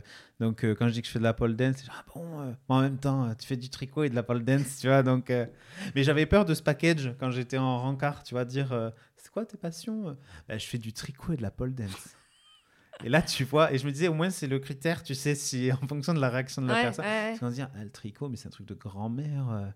Bah non, pas du tout, en fait. euh, C'est un truc. euh, Enfin, moi, je fais des apéros tricot à Rennes, tu vois, où Ah, on se ouais, ça, retrouve euh, autour d'une bière et tout. Et c'est beaucoup de femmes jeunes. Alors, c'est vrai qu'il y a quand même un principe. Comme le, la pole dance, je tricote quand même beaucoup avec des femmes, mais qui ont. qui sont des féministes pures et dures et euh, où il y, a, il y a vraiment une démarche aussi féministe derrière, tu vois. Et, euh, et c'est très agréable d'évoluer dans ces deux univers, enfin des, des univers très féministes au final. Au final ouais. Et donc, pour, bah, du coup, le corps, euh, donc le pole dance, c'était quand même un peu dénudé. Ah oui, tu es en slip et en débardeur. C'est pour mon enchaînement Ouais. euh, par rapport à l'épilation. L'épilation. euh, Bah, globalement, est-ce que, est que tu t'épiles le torse si t'as des poils? Est-ce que tu t'épiles. euh, Non, non, le torse, j'ai bon, une petite touffe sur le torse, donc euh, je la garde. Alors, elle a tendance à évoluer lentement, mais c'est vrai que plus tu vieillis, quand même, plus ça... là, je commence à avoir des, Enfin, j'ai des, oui, poils qui poussent dans le dos là euh, depuis quelques temps et dans le nez aussi. Tu sais, Ça, à- par contre, Ah on là l'aborde rarement dans le podcast, mais je l'avais déjà dit une fois, je crois. Mais vraiment, les poils de nez chez les hommes, c'est un truc de fou. moi, je trouve ça peut vraiment faire sale, tu vois. Ben, euh, Sans rentrer, parce qu'on va me dire, ouais, les femmes, on dit qu'il faut qu'elles laissent pousser leurs poils, machin. Mais vraiment, parfois, c'est disgracieux sur le Ah visage non, de mais voir euh, les. moi je sais que ça me perturbe tout le temps parce qu'en plus ça pousse super vite. Et euh, moi, c'est vrai que ben, des fois je les outil, vois dépasser. t'as un outil spécial ou tu fais juste couper? Non, moi je coupe ou euh, des fois je en prends un et touing, tu vois. Enfin, c'est Ouais. vraiment quand t'es Ça fait dans mal, la voiture. ouais, mais bon, tu t'en dans les vannes, tu fais hey, 1, 2, 3 et puis. euh, mais les poils de nez, c'est un truc que tu vois, je. On- Ouais, c'est vrai que c'est tabou, on n'en parle jamais. Mais moi, c'est un truc, ça ne m'arrivait pas avant. Et maintenant, je suis obligé de les couper. Donc. euh, Mais tu sais, moi, il y a un truc qui m'arrivait pas avant et que j'ai avec l'âge, c'est à l'occasion, un poil de menton qui pousse. à l'occasion. mais- Ça fait quelques années déjà, hein, ça fait au moins depuis le début de la trentaine. J'en ai fait un article aussi, parce qu'on est en fait beaucoup à vivre ça. C'est de façon aléatoire, euh, jamais au même endroit, un vieux poil qui pousse. Voilà. Et tu te dis, putain, c'est ça vieillir. Je vais me retrouver comme une vieille grand-mère avec des poils dispatchés Ouais, puis en partout. plus, c'est des poils mutants. Enfin, un peu Oui. ça, un peu de rue. Un Ouais, un peu, tu te dis, mais qu'est-ce qu'il fout là Et, euh, Donc moi, il y a les poils de nez, il y a les petites ailes dans le dos, en fait. Tu sais, les Oui. deux petites bandes. Mais Ouais. tu sais, c'est pas une touffe. C'est genre, il y en a, y en a 20, un peu les Bah, uns... un, peu, un peu euh, comme, enfin, au-dessus du nombril. Oui, voilà. Oui. Mais ceux du nombril, je trouve que du coup, ils sont plus doux parce qu'ils sont anciens, tu vois. Que Là, ceux C'est- du dos, c'est des neufs, tu vois. Donc, tu sais, des fois, je les. Ah, je suis là, non, non. Tu sais, des fois, je dis à mon homme, ah, vas-y, enlève-les-moi. Non, je touche pas ça, tu vois. T'as les poils dans le dos, mais bon, je les laisse vivre. Ouais, de toute façon, ouais, c'est un peu compliqué d'aller Oui. s'épiler dans le dos. Je l'ai fait une fois avec la pince. Je me suis dit, oh, ça me prend tellement de temps. En plus, dans le dos, on va te regarder dans un Et le miroir. maillot. Le maillot, euh, je- le- j'entretiens. le fameux sif? Mais non, mon Dieu, quelle horreur. Mais j'aurais trop. Oui, il y en a qui le font. bah, T'as bien vu dans le podcast, on a- il y a Oui. des- entre les rasoirs, les tondeuses et. Ah, oh, mais là, passer le rasoir là, déjà, je sais pas comment font les gens. Non, mais il y en a qui vont à la cire. Enfin, moi, bah, je sais que les femmes le font. Oui, Parce que, enfin, moi, j'ai plein de Chez potes qui me disent euh, chez l'esthéticienne, bon, on vous fait le sif. euh, ouais. c'est- Ouais, C'est. ouais. euh, C'est-à-dire que t'as la cire chaude autour de quoi. Waouh Enfin, Ouais. Déjà, je me dis, euh, ça doit pas être marrant, les lèvres et tout ça, mais alors le, enfin, le trou de balle, ça doit être. voilà. Non, non, le sif, je le laisse. Bon, il est. Enfin, Oui, de toute façon, ton, ton standard, mais. ton partenaire t'a jamais demandé. euh, Non, mais c'est vrai qu'il y, a une- il y a eu une mode quand même où les mecs rasaient tout. Le sif, le pubis où t'avais rien. Moi, je j'aime pas du tout la mode. euh, Enfin, je sais que les mecs en parlent souvent d'ailleurs, Ouais, des femmes ouais. qui ont rien. Moi je, trouve- moi, je trouve ça moche. Ouais, moi aussi. Enfin, c'est vrai que c'est l'enfance. Après, il en faut pour tous les goûts, chacun fait ce qu'il veut. Ouais, alors je sais qu'il y en a des mecs qui le font parce qu'ils pensent que ça va leur. euh, par Agrandir. d'optique, Oui, ça va l'agrandir. T'as dire, bon, ouais, je suis pas naïf quand même, mon gars. Tu vois, j'ai envie de dire, ça te- euh, voilà. Mais il y a un effet, bon, Oui. d'optique. Moi, je trouve qu'il faut entretenir. J'aime pas les grosses touffes. Euh, Après, on n'est pas tous égaux au niveau pédosité. C'est vrai qu'il y en a, la grosse touffe, ça a une proportion complètement. euh, Oui, tu dis, waouh, oui. bah, je- comme chez On- les femmes. hein. On joue pas dans la même. euh, voilà. Non, moi, c'est entretenu. C'est entretenu. Ouais. J'ai dû raser une fois intégralement, mais par. Comment dire? Parce que j'ai pas eu le choix, parce que j'ai attrapé des morpions, tu vois. Ah, ça, c'est un autre. Ah, tiens, oui, ouais, ça, ça- c'est- comment tu t'en es débarrassé? Juste en tondant T'as pas mis un, Non, une j'ai dû pommade? mettre un produit, euh, un pchit en plus qui brûle, enfin c'est horrible. Mais euh, ah, c'est horrible. C'est euh, bon après j'en rigole hein, maintenant parce que je me dis j'ai Non, parce que j'avais. j'aurais pu attraper bien pire, tu vois, mais bon t'en rigoles après, mais c'est quand même pas très grave parce que tu les vois à l'œil On en nu, parle pas assez, on en parle pas assez. C'est blanc? C'est un peu noir et blanc, enfin je sais- Ah. enfin, tu les vois quoi. Tu sais ça te gratte Genre, et tu les vois, t'en avais vraiment beaucoup Je sais pas, peut-être 5 6, tu vois, mais Ah, en fait t'en ouais. vois un et t'es là "Oh le salaud", tu vois, enfin t'es là putain, tu l'enlèves, putain, il est vivant quoi. Genre, c'est gros comme un tic? Un peu plus petit, enfin, euh, sans la. Oui. Quand c'est pas gonflé de sang, Ouais, ouais, ouais, à peu près, ouais. Donc tu le vois, quoi. Et t'es là, et puis en plus, ça peut Ça se bouge? mettre. euh, ouais, ça bouge, donc tu, des fois, tu les sens, brrr, tu vois, voilà. Et mais c'est surtout que tu penses qu'il y en a quand ton pubis, mais en fait, moi, une fois, j'ai rasé et tout, et en fait, je m'ai aperçu qu'ils avaient pondu derrière mon genou, j'avais quelques poils, parce que tu, tu sens les œufs, et en fait, on te dit de traiter aussi 15 jours après pour éliminer les œufs. Ouais, ouais, ouais. Ah là là, puis une fois, je- j'en ai attrapé plusieurs fois. Hum, euh, Pour voilà. ceux qui sont choqués, c'est quelque chose d'assez courant. Ouais, et puis euh, vaut mieux attraper ça que autre chose. Mais puis de toute façon, il n'y a rien pour euh, contrer ça. Enfin, Non, vois, non, C'est pas mettre un préservatif que voilà. Mais euh, moi, j'en ai déjà eu dans le torse aussi.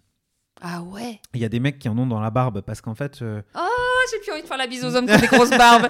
C'est en train de me... minute scientifique, euh, les, les morpions aiment les poils épais. Donc euh, en fait, euh, les poils de cul, les poils de barbe, les poils de barbe d'ailleurs sont souvent plus épais. Enfin, moi, ils sont plus épais. Ouais, hein, ouais, que- ouais, ouais. Et ça aime les poils. donc moi, j'en Donc ai ça veut dire que genre, quelqu'un... un- mec qui a une barbe et qui fait des, des cunis à quelqu'un qui a des Ah oui, morpions oui, oui. ou une fellation à quelqu'un qui a des morpions. Oh Les hipsters vont être contents. Non mais déjà à la base, moi je suis pas fan de la barbe. C'est-à-dire que la, la barbe longue, Alors, je les suis grosses, pas... grosses barbes, c'est pas terrible. Les petites barbes, un peu, moi j'aime Ouais, bien. oui, mais la barbe douce, moi j'appelle ça. Ouais, voilà. Mais vraiment la barbe longue, j'ai extrêmement de mal. Donc du coup, ça confirme en plus mon... mon, mon- Ça peut se mettre dans la barbe. Ah Après, généralement, t'es quand même plus longtemps en contact avec la zone basse, quoi. Mais ça, si le mec te fait un, fait un cuni pendant une heure, j'en sais rien, tu vois, ou. euh, ça saute, hein. Ça- Dans les sourcils, moi je me souviens de, de photos Ah, à la fac où on nous avait montré sur les cils et les sourcils. Bon, à la fac, on nous montrait un peu Oui, les trucs pour nous ouais. choquer, mais on avait tous été. euh, ah, tu vois. euh, Oh là donc là euh, là là voilà, là. j'ai pas eu le choix, donc je me suis rasé le pubis, les jambes et le torse. Ah bah je peux dire, ça fait bizarre quand même. hein. Mais ça marche bien le produit. ça- Le produit, bah, ça, ça, ça éradique tout. hein. C'est un truc qui.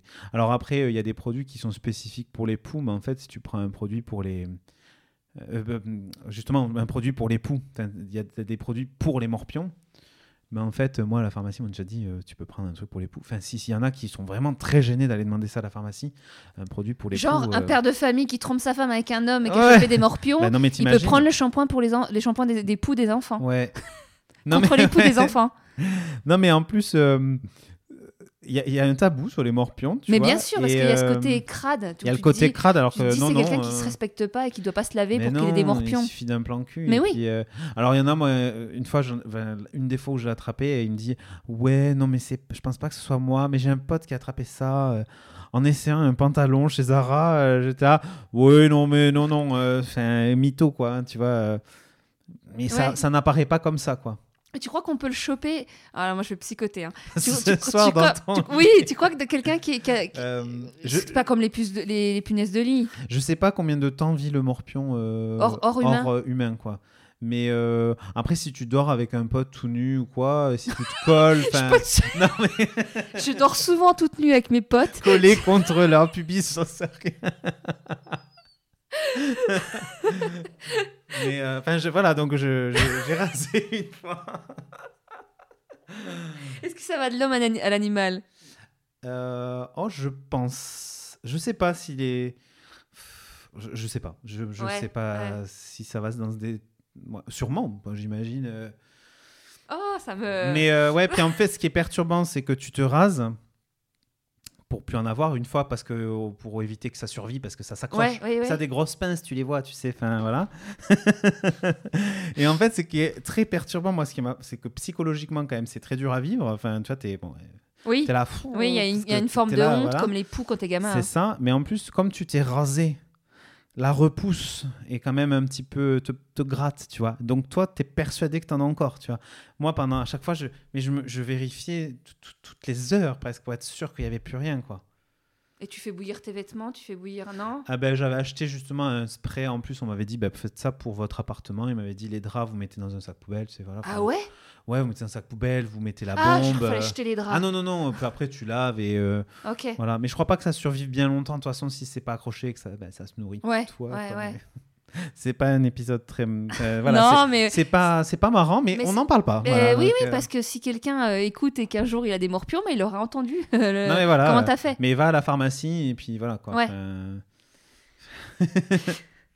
J'en profite qu'on parle d'hygiène et des morpions et tout ça. Euh, le lavement. Ah oui, grande question. Parce que tu sais, on en a parlé un peu et euh, toi, c'est un truc que tu as déjà fait, que tu fais? Ah oui, oui, oui, régulièrement. Ah ouais? Alors autant quand j'étais jeune, je, je- on, enfin, on, on m'a jamais trop conseillé, tu vois. Enfin, j'avais pas de pote homo, tu vois. Et j'avais la chance que euh, jamais eu la problème. Enfin, pendant longtemps, j'ai pas eu la problématique où tu vois où tu as une surprise parce que la question c'est que voilà, tu peux avoir une surprise. Euh, bon, donc euh, c'est jamais agréable, hein, tu vois. Bon, bah, après ça arrive. hein, tu- Mais tu- donc, du coup, du coup, du coup comme tu jamais de pote homo et t'as pas, tu, clairement, tu ne vas pas demander à ton père. euh, oh mon dieu, pauvre homme. mais comment tu, comment, du coup, tu, tu, tu le sais comment? Bah, j'ai regardé sur internet. Ah bah oui, t'avais déjà internet. Moi, à l'époque, euh, j'avais pas puis dans internet. les films, les séries, puis après, tu vois, euh, au début, moi, j'ai euh, j'ai acheté à la pharmacie des lavements. Mais tu vois, en fait, en me Mais tu disant, sais mais... pas trop comment tu regardes la notice. Tu... Ouais, enfin, tu dis. Bah, après, moi, comme je suis pharmacien, enfin, bon, Ouais, du coup, ouais. voilà. Mais du coup, je me dis, oh, bon, euh, je me rappelle, je disais, oui, j'ai cherché euh, des lavements pour ma grand-mère, mais je sais même pas, tu sais. Et en fait, tu as des outils, euh, enfin, en plus, là, c'est du chimique, enfin, tu vois, c'est pour euh, justement que tu attires beaucoup d'eau dans ton. En fait, tu te dé- ça, ça appelle l'eau dans ton rectum, tu vois, donc c'est finalement pas très sain. En fait, il suffit d'avoir une poire Oui, oui, bah oui. avec de l'eau. Oui. Et voilà, mais c'est vrai que maintenant j'utilise. Ben, bon, après, en fait, le côté un peu. alors, je veux pas faire de mauvais jeu de mots, mais un peu chiant.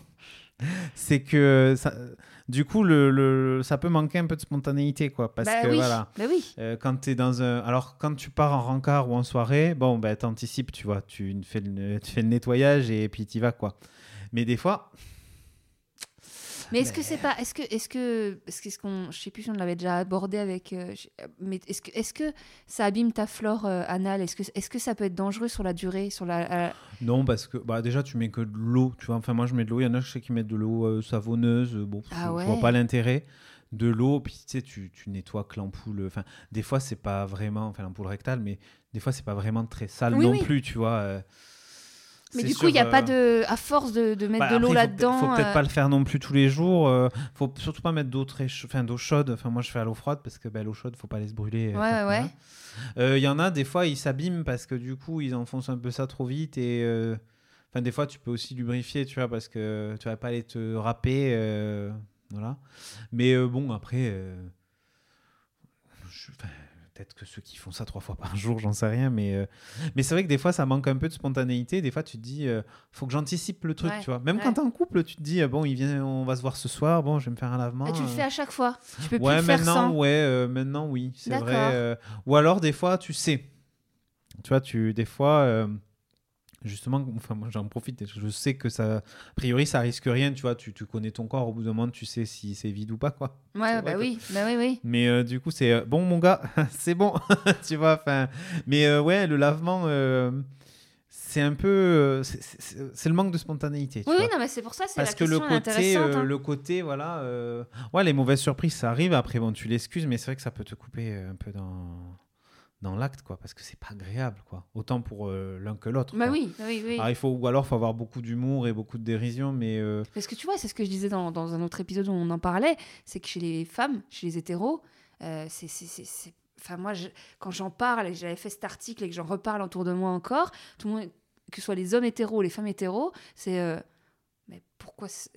Qui pratiquent la sodomie, hein de dire euh, ben, pourquoi faire un lavement Euh, mais donc du coup tu vois je dis aux filles euh, mais donc euh, si parce qu'en fait le mec quand il se retire ça c'est pas rare qu'il puisse avoir du caca sur le sexe oui, oui, oui. et ah bon? Ah bon? Tu sais, puis le côté un peu féminin. Alors, attention, hein, je dis pas que c'est un truc de fille, machin, rien. mais tu sais, le côté un peu où tu veux, tu veux, tu limite, t'oses pas faire caca euh, quand t'es en week-end en amoureux Oui, dans l'hôtel. ça- ça- ça- oui, Et ben oui. en fait, euh, voilà, si tu pratiques la sodomie, euh, peut-être que les euh, hétéros, les hétéros qui écoutent doivent se dire bah ouais ouais, ça nous est déjà arrivé. Ouais. Certains m'ont dit en soirée quand je posais la question comme ça, certains m'ont dit oh ben non, mais ils sortent avec qui tes potes Moi ça m'est jamais arrivé de me retirer, d'avoir ça au bout. Non, mais après, des fois, ça. Enfin, moi, je te dis, pendant longtemps, je me posais même pas la question, mais des fois, c'est bon, y a pas, voilà. Ouais. Mais ça, ça m'est arrivé une fois où le mec, euh, enfin, je suis sorti et waouh, t'es là, wouhou, enfin, et là, c'est Parce que quand tu dis sortie, c'est que des fois, t'es, que tu sais, quand on parlait des. Que... actif, passif. ouais. Ah, moi, je fais les deux. Ok. Ah Voilà. bah, tu fais partie. C'est les. Comment on appelle ça? Les versatiles. Voilà. Alors maintenant, on dit polyvalent aussi sur les applis de rencontre. Mais ton copain, du coup, il l'est aussi? Oui, Ah, ça, c'est pratique. et on a un bon équilibre d'ailleurs Bah sur ouais, ça. ouais. Donc, euh, oui, oui, bah, c'est vrai que c'est un truc en plus aussi, ça. Bah tu sais, pour les couples homo, parce que des fois, il y a des gens. Alors, moi, on m'a souvent posé la question, mais comment vous faites pour choisir? Ou des fois, les gens ils disent pas, ils disent, mais en fait, euh, je me demande si. euh, Enfin, tu vois très bien ce que je veux te dire. Bah non. Puis ils osent pas dire, je dis, ah, mais qui encule qui? Enfin, Tu vois, enfin, dis les mots, quoi. Souvent, les gens disent, mais comment tu. Comment vous choisissez Moi, je, je réponds toujours, ben, on, on tire à courte paille, tu vois. Mais non, mais c'est vrai que c'est vrai qu'on peut se poser la question quand tu sais pas l'autre Ben ouais. partenaire, tu vois. Mais euh, généralement, il y a une question de feeling, tu le sens à un moment donné. Enfin, moi, des fois, tu tu- tu t'arrêtes pas en plein milieu, tu dis genre, euh, attends. euh, Non, puis On tu est vois bien, je sais pas, j'imagine, tu te frottes les fesses ou tu. Ouais, Ouais. tu, tu sens dans l'attitude, tu vois, sans tomber dans le cliché, mais tu sens l'attitude. Si le mec commence à te prendre la cuisse ou la façon dont il va se Ouais. positionner, tu vois. sens- Après, euh, sur les sites de rencontres, justement, tu peux le voir. Tu peux mettre, euh, tu Oui, sais, genre oui, oui, euh. Ouais, actif, ouais, tout ça, voilà. Bon, après, moi, je trouve que c'est bien d'être euh, versatile parce que bon, tu te prives pas de plaisir. Oui, mais t'as dû rencontrer des mecs qui sont. Ah, qui était 100%. Ouais. Alors, j'ai même rencontré des 100% actifs qui sucent pas, tu vois. Ouais. Bah non, je suce pas, je suis actif. Oui, et donc Ouais, Ou ouais. ceux qui te disent, euh, en fait, euh, sucer, c'est agréable que pour celui qui reçoit. Bah, je suis désolé, moi j'aime bien faire des fellations aussi. Tu vois, je trouve que c'est agréable Oui, oui, de non, mais sucer. pas vrai. Ouais. Puis des fois, t'as des mecs. Bon, vois, après, chacun ressent ce qu'il veut. hein, Il n'y a pas de jugement. Si Oui. l'autre, il se dit.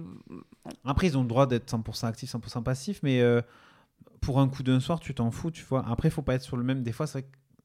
Des fois, moi, il y a des, des, des, des moments avec des plans cul, j'avais envie d'être actif ou d'être passif. Donc là, tu te dis, bon. Mais j'imagine, euh, si tu as un 100% passif qui rencontre un 100% passif. Bon, nous, on a de la C'est un chance. problème, on est... c'est un problème. Ouais, je pense que ça peut être un problème. Après, ils peuvent décider de leur sexualité comme ils veulent. Mais, c'est, mais c'est euh, vrai que quand t'es. je l'ai- J'ai déjà dit. je- Quand t'es hétéro, tu te poses pas ces questions-là. Mais non. Alors que là, ça te fait un petit, une petite question Ouais. en plus. Quoi. Donc en plus, tu, tu dois déjà te poser la question de ta- compatibilité euh, avec l'autre euh, de façon générale. Mais en plus, il faut qu'il y ait cette compatibilité sexuelle. Euh, voilà. Après, il y en a beaucoup qui sont aussi très que, passi- que passifs parce qu'ils n'ont jamais euh, exploré. Enfin, tu vois, ils n'ont jamais exploré l'autre parce qu'ils sont pas tombés sur les personnes qui les ont. Voilà. Qui- qui lui ont fait aimer Ou ça, alors, tu as des mecs qui ont, eu, euh, qui ont été sodomisés, ça leur a fait très mal. Et du coup, bah, ils vont se dire non, non, plus jamais, je suis actif, ça fait mal, je suis serré. Et tu vas me dire, mais c'est juste que Bah, comme t'as t'as des femmes, exploré. Comme, comme t'as des femmes qui ont été, euh, qui ont eu des mauvaises premières fois ou qui sont tombées sur des mecs pas très euh, patients et qui ont fait les choses mal et qui vont devenir, ah, bon, nous c'est des vaginismes, des nanas qui vont avoir beaucoup de mal après à être repénétrées Mm. à- et à aimer, à aimer ça parce que le, le mec a fait ça comme un bourrin Ouais. ou euh, donc ouais peut-être qu'il y a Ça, ça peut traumatiser. C'est vrai que même tout un chacun, même moi, hein, des fois où ça, ça s'est mal passé, tu mets un moment avant de se dire, mais non, mais attends, ça va peut-être faire mal en fait. euh. Donc euh, voilà, mais ouais, c'est une question que se posent pas les hétéros. Mais, mais souvent, c'est vrai qu'on nous pose la question, mais comment vous faites pour choisir? Et il y a, à l'instant il y a un mec qui vient de poser une question pour toi Oui. Euh, en tant qu'homme comment tu perçois les stéréotypes sur le tricotage comme étant féminin? Euh, c'est marrant Oui, non, mais c'est euh, c'est vrai qu'on associe ça à quelque chose de féminin, mais là encore, euh, on est dans des vieux schémas, tu vois. Enfin, euh, parce qu'on a tous l'image de la grand-mère, tu vois, qui tricote. En plus, je pense qu'il y a le côté féminin, mais il y a le côté vieux, tu vois aussi. Mais comme je disais, il y a une démarche maintenant féministe, tu vois. Je trouve qu'il y a beaucoup de Puis femmes surtout- moi je trouve qu'il y a une démarche écologique et écologistes. Enfin, Ouais, voilà. écologiste Euh, carrément, euh, des, des gens qui se disent ben, je vais faire mes propres vêtements, mais on le voit même avec euh, l'avènement de, de la couture Ouais, maison. Enfin, ouais. moi, euh, d'ailleurs, toutes les tricoteuses, généralement, elles sont couturières. euh, mais euh, moi, je le vis pas mal. Euh, justement, je trouve ça assez stylé d'être un homme et de tricoter. Puis je dis, mais ouais, mais je, fais- je fais des trucs de mes dix doigts, tu sais. euh. mais euh, quand j'étais adolescent, c'était peut-être plus mal vu, mais bon, parce que ça n'a pas dû m'aider, je pense, dans mes complexes et dans ma, aussi dans le fait de pas assumer d'être homo, parce que. c'est dit- peut-être inconsciemment une manière de montrer que t'étais homo Ouais, et puis, alors on m'a déjà posé la question, parce qu'il y avait justement une tricoteuse qui faisait un mémoire sur le, le tricot et le féminisme, et qui me disait, mais est-ce que le fait que tu sois gay, tu penses que c'est lié Enfin, le tricot et le fait d'être gay? Parce que c'est vrai que dans notre, dans notre, nos apéros tricot, les, les tricoteurs sont homos, tu vois. Je lui dis, mais en fait, j'aimerais pas dire que c'est ma part féminine, tu vois, parce que j'ai pas envie de dire que le tricot, c'est une pratique féminine. Ouais, mais tu vois, je pense. euh, moi, là, on peut interpréter dans l'autre côté et que je dis souvent, c'est que vu que la plupart d'entre vous, les gays, vous êtes OK avec votre part de féminité, vous vous autorisez Oui. à, faire des choses de, de- à faire des choses de femmes. C'est ça. Et, Et donc, du coup, peut-être que si beaucoup d'hommes hétéros s'autorisaient à écouter leur part de féminité qu'ils ont forcément, bah, peut-être qu'il y aurait plus d'hétéros qui feraient de la couture, qui feraient du tricot, qui, feraient, euh, qui pleureraient, oui. qui... euh, tu vois ce que je veux dire? Mais euh, et je, je suis entièrement d'accord et je trouve que y a, ri- pour moi, il y a rien de plus viril que d'assumer sa part de féminité. Ah, arrête. Et- Mais rien de plus sexy. Mais c'est ça, Mm. et, et c'est souvent ce que je disais parce que à la, à la Gay Pride, il y a deux ans, j'ai défilé en talons. Ouais. J'ai dit, mais pour moi, c'est une forme de virilité en fait. Je trouve viril un homme qui a des talons. Parce que justement, il, a tellement, il est tellement à l'aise avec sa part de féminité, il l'assume tellement. Bah, en fait, ça le rend hyper sexy, ça le rend mal. Puis ça fait. sonne, puis ça, ça, ça sonne, euh, pour moi en tout cas, ça sonne comme quelqu'un qui, qui a assez d'ouverture d'esprit et assez d'intelligence Oui. pour, euh, pour, pour se dire mais on s'en fout, fuck, Oui. Euh, chacun fait ce qu'il veut, ce qu'il a envie, il n'y a pas de jugement. Et, et donc c'est synonyme d'une ouverture d'esprit Mm. et donc c'est sexy. Mais après, c'est culturel, tu vois. euh, j'ai passé. euh, je suis un grand amoureux de l'Islande comme pays. Enfin, j'ai vécu là-bas, j'ai habité. Ouais. enfin, Ah ouais Enfin, euh, habité. Je suis resté trois mois, mais fait une saison entière, mais j'y suis allé six fois. Enfin, c'est mon pays d'adoption. Et là-bas, le, le- le tricot, c'est c'est aussi un truc de mec, en fait. C'est même un truc de mec. Alors déjà, c'est le sport national, enfin, tout le monde tricote là-bas, tu vois. Mais euh, il y a un très bon reportage Arte, d'ailleurs, sur euh, les, les hommes islandais et le tricot. Ah, ah Et, eh ben, euh, je ouais, le mettrai en, euh, reportage. Arte Ouais. très intéressant Ouais. sur les hommes islandais et le tricot. Et justement, le... et moi, je me suis remis au tricot avec l'Islande parce que entre mon adolescence et on va dire jusqu'à 2014, je tricotais plus. Et c'est lors de mon troisième voyage là-bas où je dis, bah, attends, je vais ramener des pelotes, quoi. Enfin, parce que là-bas, ils ont. Bon, après, c'est un pays où les hommes, les femmes, euh, bon. euh, ils- sont beaucoup plus ouverts, ils sont beaucoup plus égalitaires, on se pose beaucoup moins de questions aussi là-bas. Enfin, je pense que c'est un peu plus général sur les pays scandin- scandinaves, mais euh, donc il y avait beaucoup d'hommes qui tricotaient et c'était pas, pas voilà. Et d'ailleurs le, tricot à la base, c'est les pêcheurs qui se font des tricots pour pour aller en mer justement pour avoir chaud. Donc même en Bretagne, je crois qu'historiquement, tu as beaucoup d'hommes qui tricotent. J'adore. Donc, euh, non, mais tu vois, euh, et je trouve que c'est hyper satisfaisant. Déjà, c'est euh, c'est apaisant. Oui, mais ça euh, détend, comme plein d'activités. hein. C'est satisfaisant de se faire un truc, quoi, Ouais. tu vois, 'fin, et d'avoir ce Ah, waouh, j'ai créé un plaid. Enfin, je sais pas, moi, je je- j'adore, quoi. Mais j'ai pas du tout de problème avec le fait qu'on dise ça, c'est un truc de, c'est un truc de bonne femme, tu vois. bah non. Mais D'ailleurs, en parlant de trucs de bonne femme et de féminité, tout ça, donc on arrivait à la question de la... des pleurs. Oui. Et c'est quand la dernière fois que tu as pleuré? Euh, bon, moi, je pleure beaucoup. C'est vrai que je pleure beaucoup. Mon, mon homme, il me dit, tu vas pas encore pleurer. Mais euh, je pleure beaucoup. Mais la dernière fois que j'ai pleuré, je pense que c'était euh, il y a quelques jours. En fait, j'ai re-regardé les vidéos du mariage de ma sœur, qui était l'année dernière. J'ai re-regardé les, les vidéos de, de la cérémonie laïque. Et euh, j'ai pleuré euh, en regardant le, le dis- enfin, le discours de mon autre sœur, qui a justement écrit un poème euh, pour expliquer l'amour à, à sa fille, hein, qui, a- qui a- qui avait deux ans, tu vois pour lui dire qu'est-ce que c'est l'amour. Et, et voilà, j'ai pleuré. et, et- et tu vois que tu disais que ton père, il, il montrait rien quand tu as fait ton coming out, il y a que lui qui a pas pleuré, Ouais. etc. Tu l'as jamais vu pleurer? Alors j'ai vu mon père pleurer trois fois dans sa vie, à l'enterrement de son père. Ouais. Bon, Ça, voilà. C'est souvent Fred, il avait dit ça aussi. La première fois que j'ai vu mon père pleurer. La deuxième fois où j'ai vu mon père pleurer, et ça m'a fait un gros coup là, c'est le jour où je suis parti de la maison, où je suis parti en Bretagne. Ah ouais qu'en fait, après mes études, j'ai eu du chômage, donc je, je suis retourné chez mes, vivre chez mes parents pendant quelques mois. Et le jour où je suis parti, en, en me disant au revoir, mon père s'est effondré. Alors qu'on a, tu vois, mon père ne m'a jamais pris dans ses bras, ne m'a jamais dit je t'aime, je suis fier. C'est pas ce genre d'homme, tu vois, c'est l'homme à l'ancienne, tu vois. Et j'ai vu mon père pleurer. Et, j'ai regardé ma mère, je me suis dit, mais qu'est-ce qu'il fait? Enfin, tu vois. euh, Ouais. et voilà. Et je l'ai revu pleurer au mariage de ma soeur. Alors, enfin, depuis, ils ont divorcé avec ma mère, tu vois. Ils ont divorcé il y a deux ans, mais euh, il a commencé à un peu plus euh, exprimer des choses. voilà, très peu, mais. Et il a pleuré justement où on s'est entraîné euh, juste avant, parce qu'ils ont fait un discours avec ma mère, justement. ouais. Donc, déjà, je trouvais ça beau que divorcé, il fasse quand même un discours sur, sur l'amour et tout. Et. Il a dit une phrase, il s'est mis à pleurer. Et c'était, c'était mignon à voir parce que c'était genre, ah oui, et puis là, il lit le truc et bam, il se met à pleurer. Donc voilà, les trois fois où j'ai vu mon père pleurer. Ok. Alors que moi, je pense, je pleure tous les trois jours, quoi. Enfin, je, je- je pleure très facilement. Et tu penses parce que tu t'es plus imprégné de ta mère?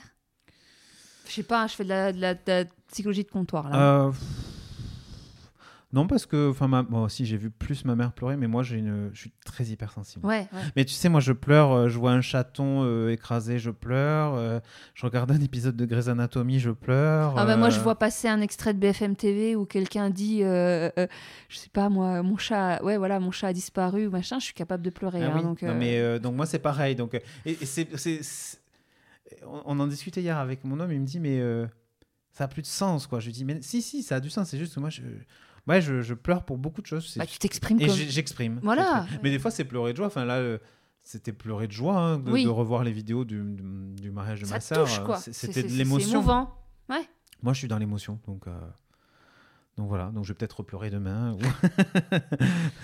bon bah voilà on a fait le tour ouais. bah merci Ben merci à toi. C'était un plaisir. bah, pareil partagez Génial. Merci d'avoir écouté cet épisode jusqu'au bout et comme à chaque fois, n'hésitez pas à le partager si vous l'avez aimé ou vous pouvez même, comme certains, m'envoyer un petit mail si vous souhaitez faire un coucou, me donner votre avis sur les épisodes précédents. Même si je réponds un peu tardivement en ce moment, je finis toujours par répondre.